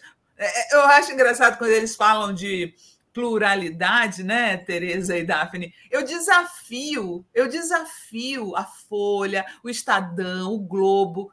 Eu escrevo, ou qualquer um de nós escreve um artigo defendendo um corte é, abrupto nas propagandas governamentais, na mídia corporativa. Eles defendem o livre mercado, eles são capitalistas. Que se virem, por que, que eles querem esse dinheiro público? Vai, não é plural? Vamos lá, me convida que eu escrevo. E você, Tereza? Pois é, é. é não, eu acho que não acaba, não tem jeito de acabar, Sinara, porque em algum momento é, o governo precisa fazer anúncio, precisa veicular uma campanha. Seja só ela... nesses casos, só é. nesses casos, Tereza, de utilidade pública que se justifica. Mas não Exato. se justifica que o, que o governo sustente com milhões a Globo, sustente com milhões é. o Estadão e a Folha. Eu acho que é, é essa política de publicidade, tem que mudar a política, né? quando o, o, porque hoje é quase que uma verba fixa né, que eles têm. É, então tem que assim, se, se restringir a publicidade oficial às coisas de utilidade pública e, e, naquele momento fazer uma política correta, isonômica, observando a audiência, observando circulação e pronto. Né? É, olha aqui, veiculação de publicidade oficial em revista. Né? Revista, é, se, se é de utilidade pública, é para o grande público ler. Quem é que lê revista? É uma minoria que compra essas revistas Veja, isto é, tal, né? É, e, no entanto, elas sempre ganharam tubos. Sabe quem é que lê revista? O mínimo de alcance né, de, de da população. Mas, olha, eu estava fazendo um trabalho aqui sobre a greve de 77 da UNB, que eu é, participei. É um livro aí que estamos fazendo, um grupo e estava passando pela história da UNB, é, que foi a mais violentada das universidades, tem um momento em que a ditadura afasta o reitor e nomeia o Laerte Ramos como interventor. E o interventor vai numa assembleia e diz o seguinte: eu tenho o apoio de Júlio Mesquita Neto, de Júlio Mesquita Filho. Estou chegando nesse cargo com o apoio dele, que apoiava a linha dura de militar naquele momento, os Mesquita. Né? Assim, gente, como era, né? Olha que descarado. Um, um jornal, porque apoiava a ditadura, teve o poder de indicar um interventor numa universidade. Exatamente isso, né? É, é Depois é eles sofreram com a censura, aí resistiram à censura, mas até certo ponto até quando começou a censura prévia, Estadão era um jornal que apoiava a linha dura, as cinco e tudo mais. Exatamente. A gente tem que lembrar sempre isso, né? Uh, quem foi acusado de emprestar carro para a repressão não foi o PT, não foi o Lula, né? É. Não foi. Uh, quem, quem apoiou o golpe no primeiro momento contra a democracia não foi o Lula, os golpes, né? Que apoiaram os golpes. Né? Tiraram o, o, o, o, Aliás, a gente precisa escrever isso, Tereza. O Barroso, ontem, com a sua fala, ele assinou embaixo de quem diz que a, a velha mídia novamente apoiou um golpe contra a democracia. Porque Exatamente. quem começou com essa história das pedaladas foi o Estadão. Exatamente, porque é, a, num país decente, diante daquilo, né, a mídia teria tido era postura crítica, era ir questionar, que era o que a gente fazia na TV Brasil, por isso que ele fechou, ele fez intervenção na TV Brasil como primeiro ato, o Temer, primeiro ato, porque era o único veículo que estava era questionando o impeachment, né, e cobrindo as manifestações de resistência e tal. Aí a vingança do Temer foi o primeiro ato de governo dele foi a intervenção é, com Laerte Rimoli, no momento em que eu, eu criadora da empresa, fui enxotada. Demitida. Aliás, que decepção, né? A gente se decepciona bastante com as pessoas, porque era uma pessoa, meu círculo de amizades, inclusive. Meu essas também. Pessoas, e essas pessoas foram, assim, uh, correram para o abraço com o Temer. Esse é o PSDB. É, exatamente. Muito bom, gente. Deixa eu só agradecer aqui aos superchats e já passo para vocês novamente. Danilo Souza, o 247 precisa dar atenção para a privatização da Eletrobras também. Eu venho falando sobre isso com o David Bacelar, já falei algumas vezes aqui, mas obrigada pela sugestão, também acho justo isso. Milton Leme, muito ah, Mas eu não acho, só um intervalinho. É, é verdade. é, é perigoso, o negócio já passou lá no Congresso, né, aquela remodelação, mas eu não creio que eles consigam privatizar nada neste ano eleitoral, tá? É, eu acho muito difícil. Com o, com o Bolsonaro lá embaixo, tomar mais medidas impopulares, Correio, Eletrobras, eu não acredito. Boa, Tereza. Newton Leme diz: é, muito injusto com Barrichello, um excelente piloto com vitórias incríveis, e azar era estar com o Schumacher patrocinado por grandes corporações, da mesma forma do Felipe Massa. Obrigada, Newton, pelo comentário. É bom saber dessas coisas. Eu sou muito analfabeta em relação à Fórmula Eu também. 1. a Rosângela Pinheiro, o plano do com o Supremo com tudo deu ruim, né? É. Diz, o, diz a Rosângela. Eu acho que deu certo, né? Tanto é que tiraram a Dilma, né? Estancaram a sangria. Mas agora a verdade volta e é, é o retorno do recalcado. Mas mudando de assunto aqui, queria. A gente ontem, Senara, falava aqui com a Tereza sobre a impunidade do Bolsonaro. E vamos a, vamos a uma notícia que eu queria que vocês comentassem. Deixa eu só compartilhar aqui com vocês. É, a ação do, do Fábio Contarato, né? É, o senador Fabiano Contarato, Fábio não, Fabiano Contarato, é, que foi justamente quem pediu para o TCU investigar os gastos do Bolsonaro com cartão corporativo. Né? É um uhum. aumento considerável, se não me engano, mais de 30% é, desse gastos com cartão corporativo. Tereza até comentou comigo essa notícia aqui no começo da semana, mas agora essa ação do Fabiano Contarato, porque eu acho imprescindível, né? De da gente apontar né, que o Bolsonaro não tem nenhuma responsabilidade, que o Bolsonaro é o governo da mamata, né, e tudo aquilo que a gente vem falando aqui. Mas eu vi uma foto, eu vi uma foto dele é, naquela viagem de helicóptero que ele fez para esculhambar as pessoas que estavam morrendo por conta das chuvas de São Paulo, culpando-as pelas próprias mortes. Falta de visão de futuro, construir no morro. Ah. Exatamente. Que ele estava ele tá absolutamente rechonchudo. Rechonchudo. Vocês viram? Nossa, ele tá, ele tá redondo, assim. Ó. É muito ele tá leite tá condensado. É, ele tá, ele tá se entupindo, ele tá engasgado, ele tá se entupindo de camarão, de picanha, ele tá gastando todo o dinheiro público para se refestelar no poder, refestelar, essa é a verdade, o Bolsonaro está se refestelando, porque trabalhar não, não trabalha, né? É interessante que na cena do helicóptero que ele está sobrevoando, ele está com a cara assim, sabe? Tipo, o que, que eu estou fazendo aqui? O que estão me obrigando a trabalhar? Que chatice. que é. é. que saco! E, e, e, e, se entupindo de comida, né? O, o próprio médico dele já falou para ele mastigar pelo menos o que ele engole. Então, assim, ele está se refestelando no poder às nossas custas, as nossas custas, as custas do povo, né? Uh, e eu acho que é isso mesmo. O, o, inclusive, o senador Fabiano Contarato vai estar no programão da Fórum hoje às 17 horas. Vou perguntar a ele sobre isso. O TCU tem obrigação de, de cobrar do presidente, né? Ah, ah, não sei se vocês lembram, claro que vocês lembram, quero o pessoal, o pessoal que está nos assistindo lembra que é, um, um, durante o governo Dilma, um ministro caiu por causa de uma tapioca no cartão uhum. corporativo tapioca, fizeram uma CPI da tapioca. E agora o, eles estão gastando os tubos, os tubos no cartão corporativo e não acontece nada. Não acontece nada. O certo seria fazer uma CPI. Não fizeram com Orlando? Claro. O Bolsonaro já gastou em cartão corporativo mais que a Dilma e o Temer juntos em quatro anos. E mais que todos os presidentes né, é, do passado. E ele ainda tem um ano uh, aí para gastar, né, um ano praticamente, 11 meses. Então, é, é uma coisa escandalosa. O Supremo, o TCU já tem uma já tem um procedimento lá, não sei que tipo de ação, mas ele já tem um procedimento em relação a cartão corporativo.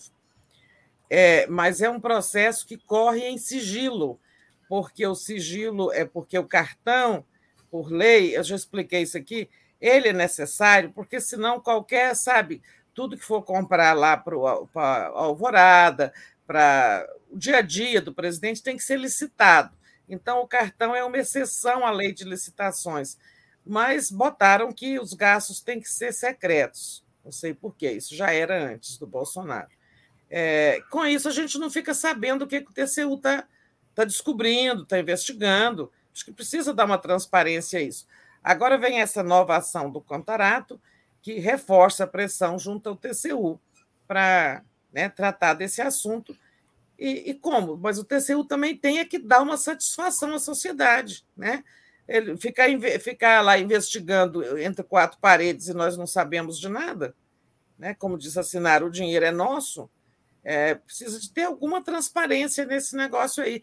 Ele pode até não revelar quantas latas de leite moça, quantos quilos de picanha, mas ele tem que explicar o que, que gasta com alimentação é, e o que, que está gastando com itens que não estão previstos no gasto do cartão corporativo. Né? É, tem alimentação, tem despesas de viagem, é, tem despesas pessoais do presidente, como cortar um cabelo, não sei o quê é, porque sabe, virou presidente e vira filhinho do povo, né? filhinho da, da, do dinheiro público. Mas é, alguma satisfação o TCU tem que nos dar, né? Tá, diz que está investigando, mas ninguém fica sabendo de nada. Deixa eu dar um, um oi aqui para Simone Vieira, nossa querida aqui da comunidade, que está indo para o hospital agora, vai, fazer, vai é, ser operada por conta de um aneurisma que ela teve no começo da pandemia. Então, Simone, é, vai dar tudo certo, tá? A gente vai tentar entrar em contato com a sua irmã mais tarde para saber como é que você foi. Boas energias aí para você. Um beijão. E... Isso mesmo, quero dar um, um, oi para a Simone, que também estou mandando boas energias. É, pensa assim, em tudo azul quando a anestesia começar a entrar no seu sangue. Eu, toda vez que tomo anestesia, eu gosto de pensar em coisas boas e dar aquela dormidinha e tal. Vai dar tudo certo. Vai dar tudo certo, sim, Simone. E queria agradecer ao Danilo Souza que diz: perdoe, Tereza, não podemos acreditar nisso. Agora, exatamente em que contexto que o Danilo falou, eu não já não sei, Tereza, para te explicar, para você poder responder o Danilo. Acreditar em que eu não sei também. É. Eu não então, sei Danilo, que eu falei, já falei tanta coisa. É, se quiser, manda aqui depois no, no comum que eu, que eu fico. Eu, eu falo para a Tereza, para a Tereza poder responder. É, bom, queria entrar num assunto agora que o nosso esporte predileto é tacar pedra no Bolsonaro. E eu, hoje eu vou tacar com muito gosto, porque eu fiquei indignada com o Bolsonaro falando mal dos nordestinos, depreciando o povo nordestino. Eu moro em Alagoas, sou carioca, mas já morei na Bahia, moro agora em Alagoas e eu me sinto assim pessoalmente atacada quando ele fala mal dos nordestinos, quando ele deprecia o povo nordestino, que ainda bem, entendeu? Aqui ele não se cria. Bolsonaro, você não se cria no Nordeste. Então é com muito, muita satisfação que eu vou passar a palavra para a Sinara para comentar essa notícia aqui, né? Na live do Bolsonaro, é, ele usou a, a, essa expressão pejorativa pau de arara, né? É, debochando ali dos nordestinos, né? Mostrou ignorância, confundiu Ceará com Pernambuco, é um idiota completo. E realmente eu me sinto pessoalmente atacada quando o Bolsonaro fala mal dos nordestinos. Mas vou começar aqui com a nossa baiana predileta, Passa a palavra para você, Sinara. Eu, eu, eu acho que é importante lembrar que pau de arara também era um instrumento de tortura. E disso o Bolsonaro entende. Né? De pau de arara, eu, eu comentei isso no Twitter. De, de pau de arara, Bolsonaro entende, né? É um fã de tortura. É, provavelmente ele gostaria disso, de fazer isso com muitos nordestinos que não votam nele. Aliás, vi uma cena onde ele chegava num palanque e era vaiado assim estrondosamente vaiado, né? Uh, e, não adianta ele fazer o seu regimezinho de força, é, porque ele não vai ganhar no grito. Ele não vai ganhar no grito. E assim fica cada vez mais claro para o povo nordestino, né? Que, quem ele é. Não adianta ele chegar lá com um chapéuzinho de cangaceiro, não adianta nada, porque as palavras traem ele. Bolsonaro sempre foi preconceituoso com os nordestinos, não é a primeira vez que ele faz referências é, insultuosas aos nordestinos, e, e infelizmente o nordestino sabe votar, né? O nordestino sabe votar. E, e, tem, e tem provado isso eleição após eleição é, é um povo que não se deixou enganar pelo Bolsonaro e nem vai se deixar enganar, muito menos agora, né, Daphne Tereza? Tereza. Verdade. É verdade. O, se o Brasil tivesse agido, votado como Nordeste, né? Estávamos livres desses quatro anos de destruição. Bom, esse aí, eh, os nordestinos já sabem, né, que dele não podem esperar nada além de preconceito. Mais uma vez, então, explicitado aí, a sala cheia de pau de arara, e tal, a ignorância, né? Onde fica lá em Pernambuco, a cidade do Padre Cícero, não sabe história, não sabe nada sobre o país dele. Enfim, é o Bolsonaro de sempre. Olha, ele vai ficando impune de todos os crimes, vai passando, vai passando, vem dá-se um jeito de arquivar, de não colocar é, impeachment para tramitar e tudo bem. Mas eu não sei se eu sou ingênuo ou otimista, até porque não faz muita diferença agora é, ele ser afastado do cargo por conta dos seus crimes. Né? Já está tão perto da eleição, nós vamos nos livrar dele pelo julgamento soberano do povo. Mas eu acho que ele se encalacrou muito, Sinara nesse último crime, o primeiro crime que é atribuído a ele pela Polícia Federal. Né? Esse de ter vazado os dados daquele inquérito sigiloso do TSE, inclusive colocando em vulnerabilidade ao, ao alcance de criminosos da internet todo o sistema eleitoral brasileiro, na medida em que ele divulgou aquelas, aqueles links de acesso. Aí qualquer um pôde entrar lá. É, claro, não entrou porque o, o, o, TSE imediatamente teve que fazer altas modificações no sistema lá, de mudar código-fonte, aquelas coisas parafernálias tecnológicas e tal. Esse, eu estou achando que há uma chance de ele ter que responder esse processo, sabe? Mas vai depender do Aras. Né? É, o Aras, que é, poderia ver nesse episódio um inquérito que ele quando o Bolsonaro quis arquivar, ele pediu a continuidade do inquérito. É, seria a forma, é, seria a oportunidade do Aras redimir um pouco a biografia dele, completamente suja por conta de, de toda essa bugice dele ao Bolsonaro nesse tempo todo. Vamos ver, né? Lá para o dia 15 de fevereiro, 17, vamos saber disso que, que ele vai o, fazer? O, o Daphne Tereza, eu lembrei aqui que eu queria comentar. Olha só, em 2019, o Bolsonaro chamou os nordestinos de Paraíba, que é uma coisa típica do Rio chamar é, nordestino de Paraíba, assim como em São Paulo chamam de baiano todos os nordestinos, né? Como se fosse a mesma a mesma coisa. Então, em 2019, ele falou assim: de todos os governadores de Paraíba, o, o, o pior é o Flávio Dino. Né? É. Então, assim, é, eu acho que o pessoal do Nordeste, né, que são poucos, mas, mas existe, que, aí, que ainda está defendendo o Bolsonaro, é tipo uh, masoquista, né? masoquista, é. porque você defender um cara que já deu várias mostras de que despreza o nordestino, né? Uh, detesta os nordestinos, você ainda votar nele, gente? Pelo amor de Deus, né? Que, que, que masoquismo é esse? Verdade. Pois é. Ele continua fazendo mal, né, gente? Não sei se vocês viram o noticiário que teve por aí hoje nos, nos jornais, é, de que nossa vacinação de criança empacou, né?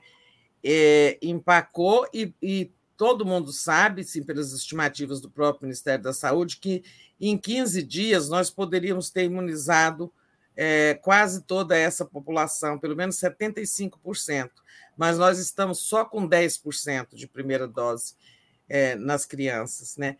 E por que empacou? É, em parte tem eh, problema de, de, estoque de vacina, mas com a liberação da Coronavac, é, isso até ficou resolvido. Tem a, a, o estoque do, do, do Butantan tem ajudado muito. mas, sobretudo, pela a campanha de desinformação do Bolsonaro. Né? Tem muitos pais que não estão levando suas crianças para vacinar, porque estão em dúvida, porque toda hora o Bolsonaro fala que a filha não vai ser vacinada, o Ministério da Saúde fala que teria que ouvir um médico, é, e, e notícia. Cadê o conselho tutelar?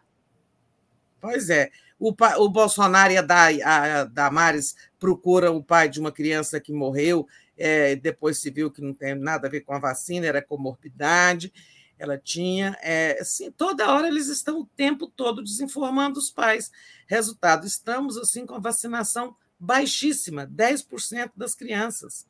E no momento de, de Ômicron circulando em alta velocidade, o número de crianças internadas e internadas em UTI subindo muito. Né? Anteontem mesmo ouvi o depoimento de uma mãe que perdeu uma, uma criança de quatro meses com Covid. Né?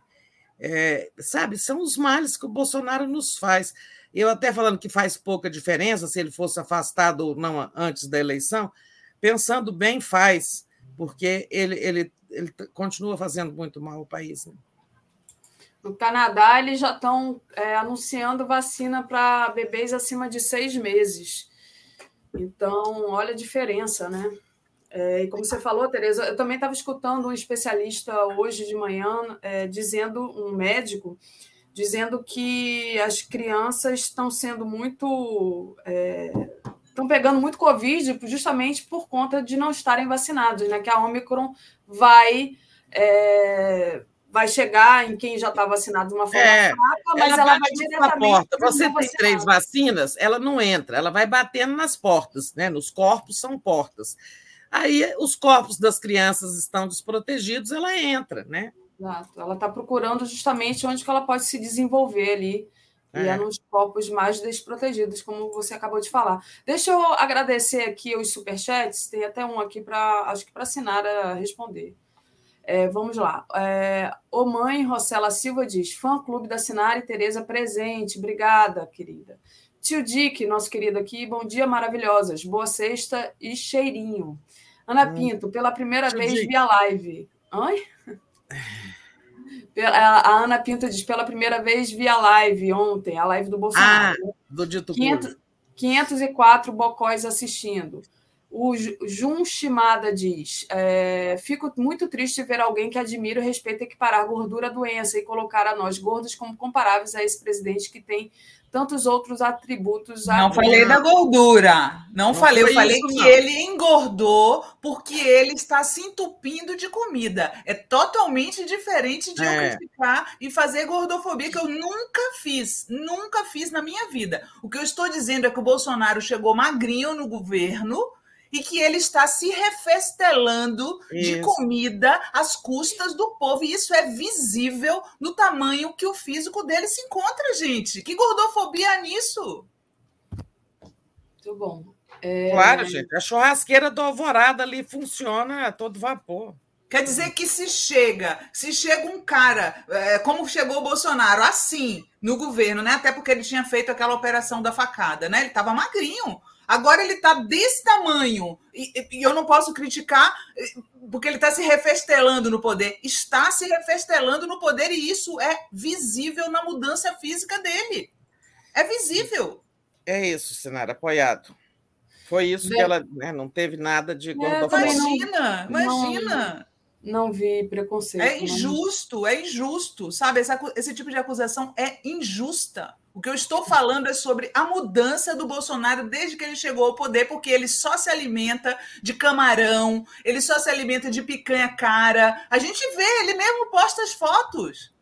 Sabe? Hum. E aí eu não vou poder falar disso, porque é, é, vocês vão me, Tem gente aqui que vai me acusar de gordofobia. Quando foi que eu coloquei, é, critiquei uma pessoa por ser gorda? Quando? Me mostre. Tá o, o, Daniel Miyagi, lá do Japão, diz: Infelizmente, tem um irmão que mora em Fortaleza, bolsonarista evangélico fanático. É, é, e realmente, infelizmente. Deixa eu falar um né? pouquinho sobre evangélicos, rapidamente, uma informação. É, nessa pesquisa Poder Data, que foi divulgada anteontem, saiu um dado que 40% dos evangélicos que participaram da pesquisa, da amostra, né, amostra de 3 mil, é, 40% acham o governo do Bolsonaro ruim e péssimo. Então, o Bolsonaro já não tem essa corda toda, essa vantagem toda entre os evangélicos. E o a campanha do Lula está fazendo uma coisa certa que vai ter aí um. Não sei se Vou é um colocar. podcast. É. É, Deixa um eu ler aqui a notícia para você, então, Tereza, que era é. justamente o meu próximo ponto, é esse daqui, aí eu passo para você comentar. PT vai lançar em março podcast voltado aos evangélicos. É o pastor Paulo Marcelo, da Assembleia de Deus Ministério do Belém, que vai participar da iniciativa. A gente deu matéria, tá lá, mas, de fato, né, alguma coisa importante, é, digamos assim, conquistar essa parcela do eleitorado, né, Tereza? Volta para você a palavra. É, uma parcela que já caiu, né, já, já caiu a ficha, para quem já caiu a ficha e já entendeu, tem muito, bolso, muito evangélico que já entendeu, que entrou numa canoa furada com Bolsonaro. Hum. Você, Sinara, sobre evangélicos? Olha, eu acho muito importante isso eu acho muito importante. Eu já falei aqui algumas vezes que a gente tem que partir para disputa teológica com esses caras.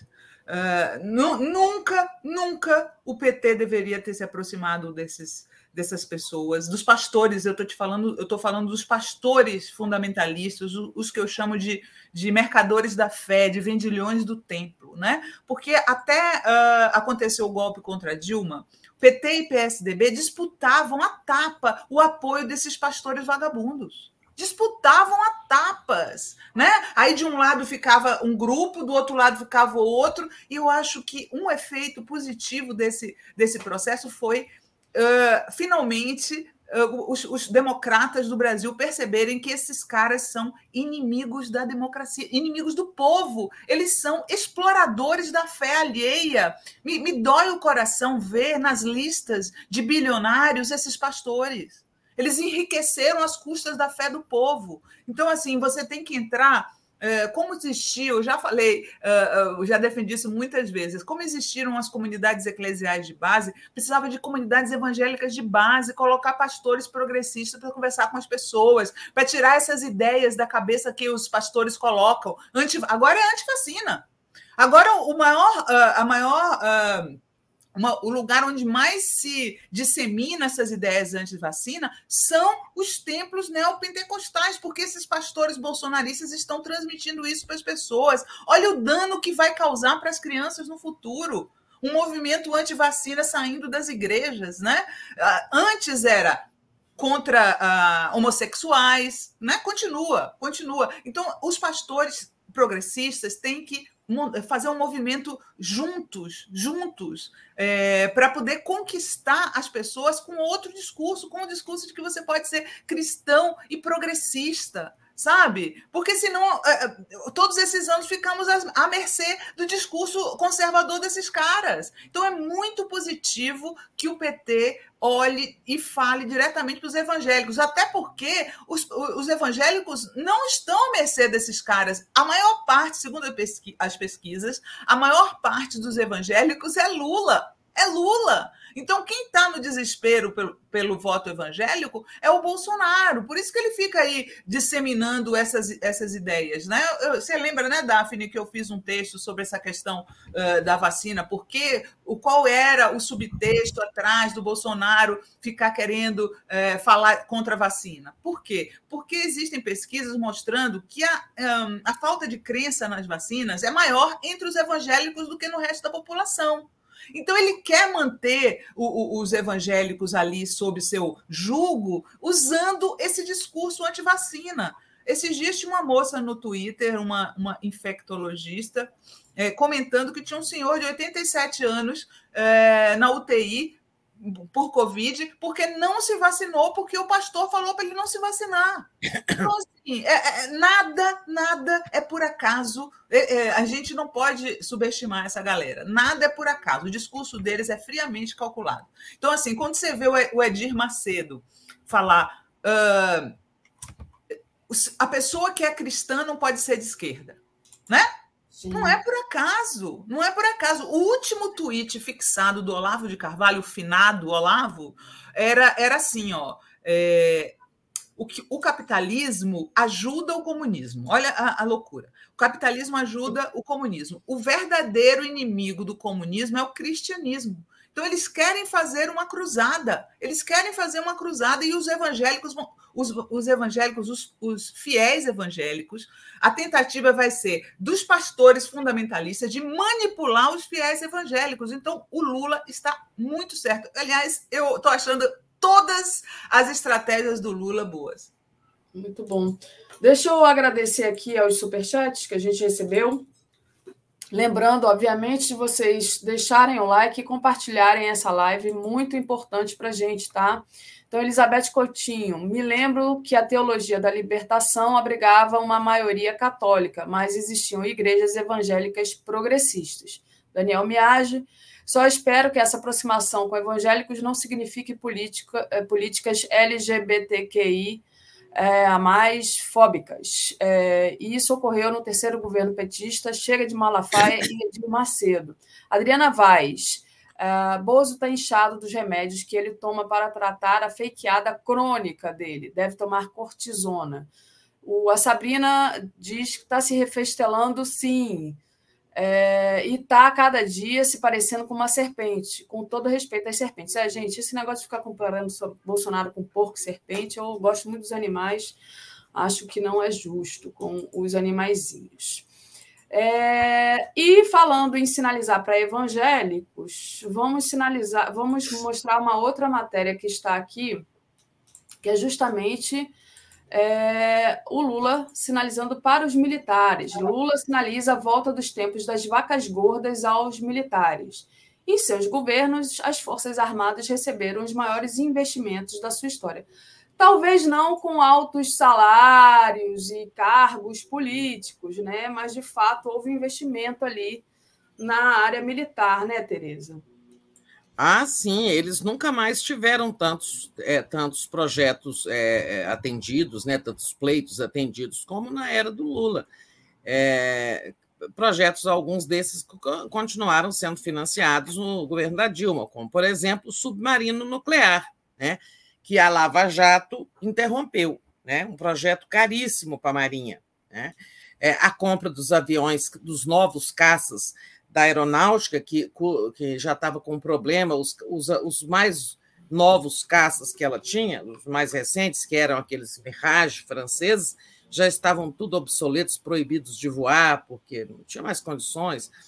E, e então foi o Lula que providenciou, né, fez todo esse processo. Aliás, pagou por isso com uma ação, né, acabou respondendo uma ação que ele derrubou, a defesa dele derrubou, né, mas os caças é, foram comprados. É, a, o contrato acabou saindo no governo da Dilma, mas foi o Lula que deu início. E depois ainda o acusaram de ganhar propina, né, a compra dos caças suecos. É, eu me lembro perfeitamente de um dia, no finalzinho do governo dele, numa uma conversa lá conosco, com os jornalistas, e ele disse que não ia concluir esse negócio, ia deixar para Dilma né, concluir, bater o martelo. Então, ele nem bateu o martelo qual era a empresa fornecedora e foi acusado de ter, de ter feito uma escolha pessoal para ganhar alguma coisa. Mas essa ação também caiu. Mas, assim, eu acho, eu acho correto o movimento que o Lula está fazendo em relação aos militares, porque ele também tem deixado outra coisa clara, né?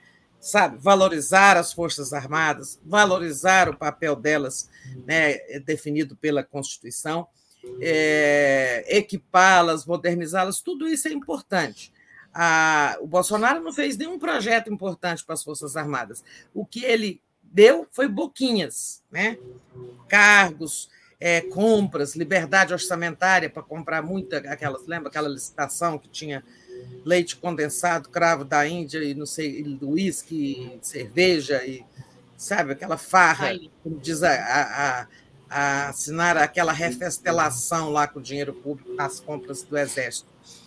É, é, boquinhas. Agora, o Lula fez investimentos.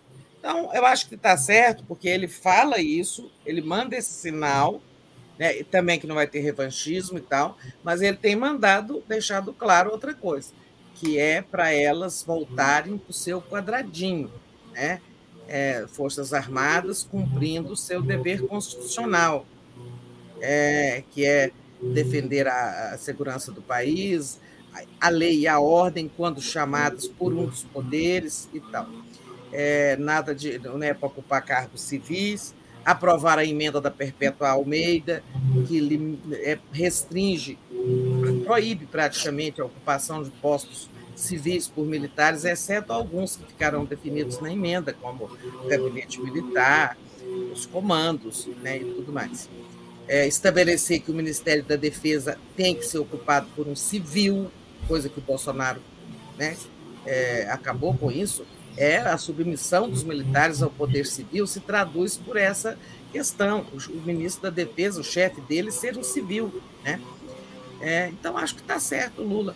Assim como tem outra manchete aí, dizendo que o mercado já está abraçando Lula, achando que ele vai ser bom para a economia. É, né? é óbvio, né? É. Pelo amor de Deus, é injusto o mercado reclamar de qualquer coisa. É, eu sempre falo, na época do, do Lula, a questão do Lula é que todo mundo era feliz, ricos e pobres, essa é a verdade. Deixa eu só uh, corrigir uma coisa aqui, Daphne. O Daniel Santos Tavares, que é membro do canal, está falando assim: ó, gente, vamos lidar com fatos, com dados. A maior parte dos evangélicos não é Lula, já tem pesquisa sobre isso. Infelizmente ainda não, mas jornalismo não pode ser feito assim. Daniel, eu me referia à aprovação, tá? No último Datafolha, diz que 43% dos evangélicos avaliam Lula como o melhor presidente do Brasil, 19% optam por Bolsonaro de fato, o Lula ainda não ultrapassou o Bolsonaro, mas já está em empate técnico, viu? Entre os é. evangélicos. Já e tá eu também técnico. só falei que 40% na pesquisa Poder Data considera o governo do Bolsonaro ruim, ruim e péssimo. Isso, isso. Então, é, é, óbvio que tem caminho a andar, é, mas, mas você já tendo essa diferença brutal, olha só, 43% dos evangélicos avaliam Lula e 19% optam por Bolsonaro, isso já diz muita coisa, né? Isso já diz muita coisa. Muito bom. Tem aqui superchats para eu agradecer. Cadu Lacerda, Lula cuida de Forças Armadas, Estado, e o Bozo dos milicos, CPF. Né? É interessante. O Gilberto Cruvinel também enviou aqui para gente é, um superchat. Obrigada, Gilberto, por mais um. Mais dois, na verdade. Ele diz: possível golpe contra as eleições. Luiz Nassif analisou em artigo que Braga Neto é a origem de possível golpe contra as eleições. A Sabrina Barbosa diz: Opa, Tereza, nos fale mais sobre investimento e Almirante Otto. É, Vanusa Gomes mandou um superchat aqui para mim, mandando um beijo, beijo, Vanusa querida. Ricardo Souza diz: quanto à queda do Bozo no meio evangélico, o contra-ataque é que Damares calçou as chuteiras e entrou em campo. O Cadu Lacerda ressalta aqui: na cena da farofa, reparem debaixo do blusão preto existe um nítido contorno de um colete à prova de balas. Colete sempre presente, salvo na fakeada. É, e eram esses. É, Tereza, você quer falar do Almirante Otton? Mais? Não? Olha, gente, não dá tempo, tá? É, mas o Almirante Otton é uma pessoa muito importante, desenvolvedor do, do programa nuclear brasileiro, né? É, e ele foi, é uma vítima da Lava Jato. Né? É, ali foi preso, é, foi acusa, sofreu várias acusações é, que não se, pelo menos não se provaram, e é um, uma, das, uma das vítimas aí desse processo. É, mas outro dia a gente fala, não dá tempo mais, é, já estamos encerrando aqui, né? Eu queria falar era de alguém que escreveu aí. Ah, sim, ameaças, a, a, a matéria do Nacif, tá, gente? Nossa. Eu respeito muito o Nacif, li a matéria, acho que ele tem informações, acho que pode, sabe, ser isso mesmo. O, o Braga Neto quer ser vice do Bolsonaro, é, tem ímpetos golpistas conhecidos, mas eu não acredito, pelas informações que a gente colhe de gente que transita na área militar, eu não transito, mas conheço gente que transita. Sabe, os comandantes não irão é, entrar em aventura com o Bolsonaro se perder a eleição, invadir Capitólio, sei lá, é, resistir no cargo. Os militares não vão participar disso, os, os comandantes. Nós vimos, inclusive, o da Marinha, para grande irritação do Bolsonaro, dizer que eles vão bater continência para o presidente eleito, seja quem for. Né? Então, assim, eu acho que o Braga Neto ele tem vontade de cumprir esse papel aí, mas eles, ele não tem tropa. O ministro da Defesa chefia os comandantes das três armas, Mas ele pessoalmente não manda na tropa. Muito bom, Tereza. É... Não, não chega. Deixa eu passar então para a Sinara dizer para a gente o que, que vai rolar hoje. Fabiano Contarato e mais Leci. Leci Brandão, Leci Brandão. Vai ser Fabiano Contarato e Leci Brandão.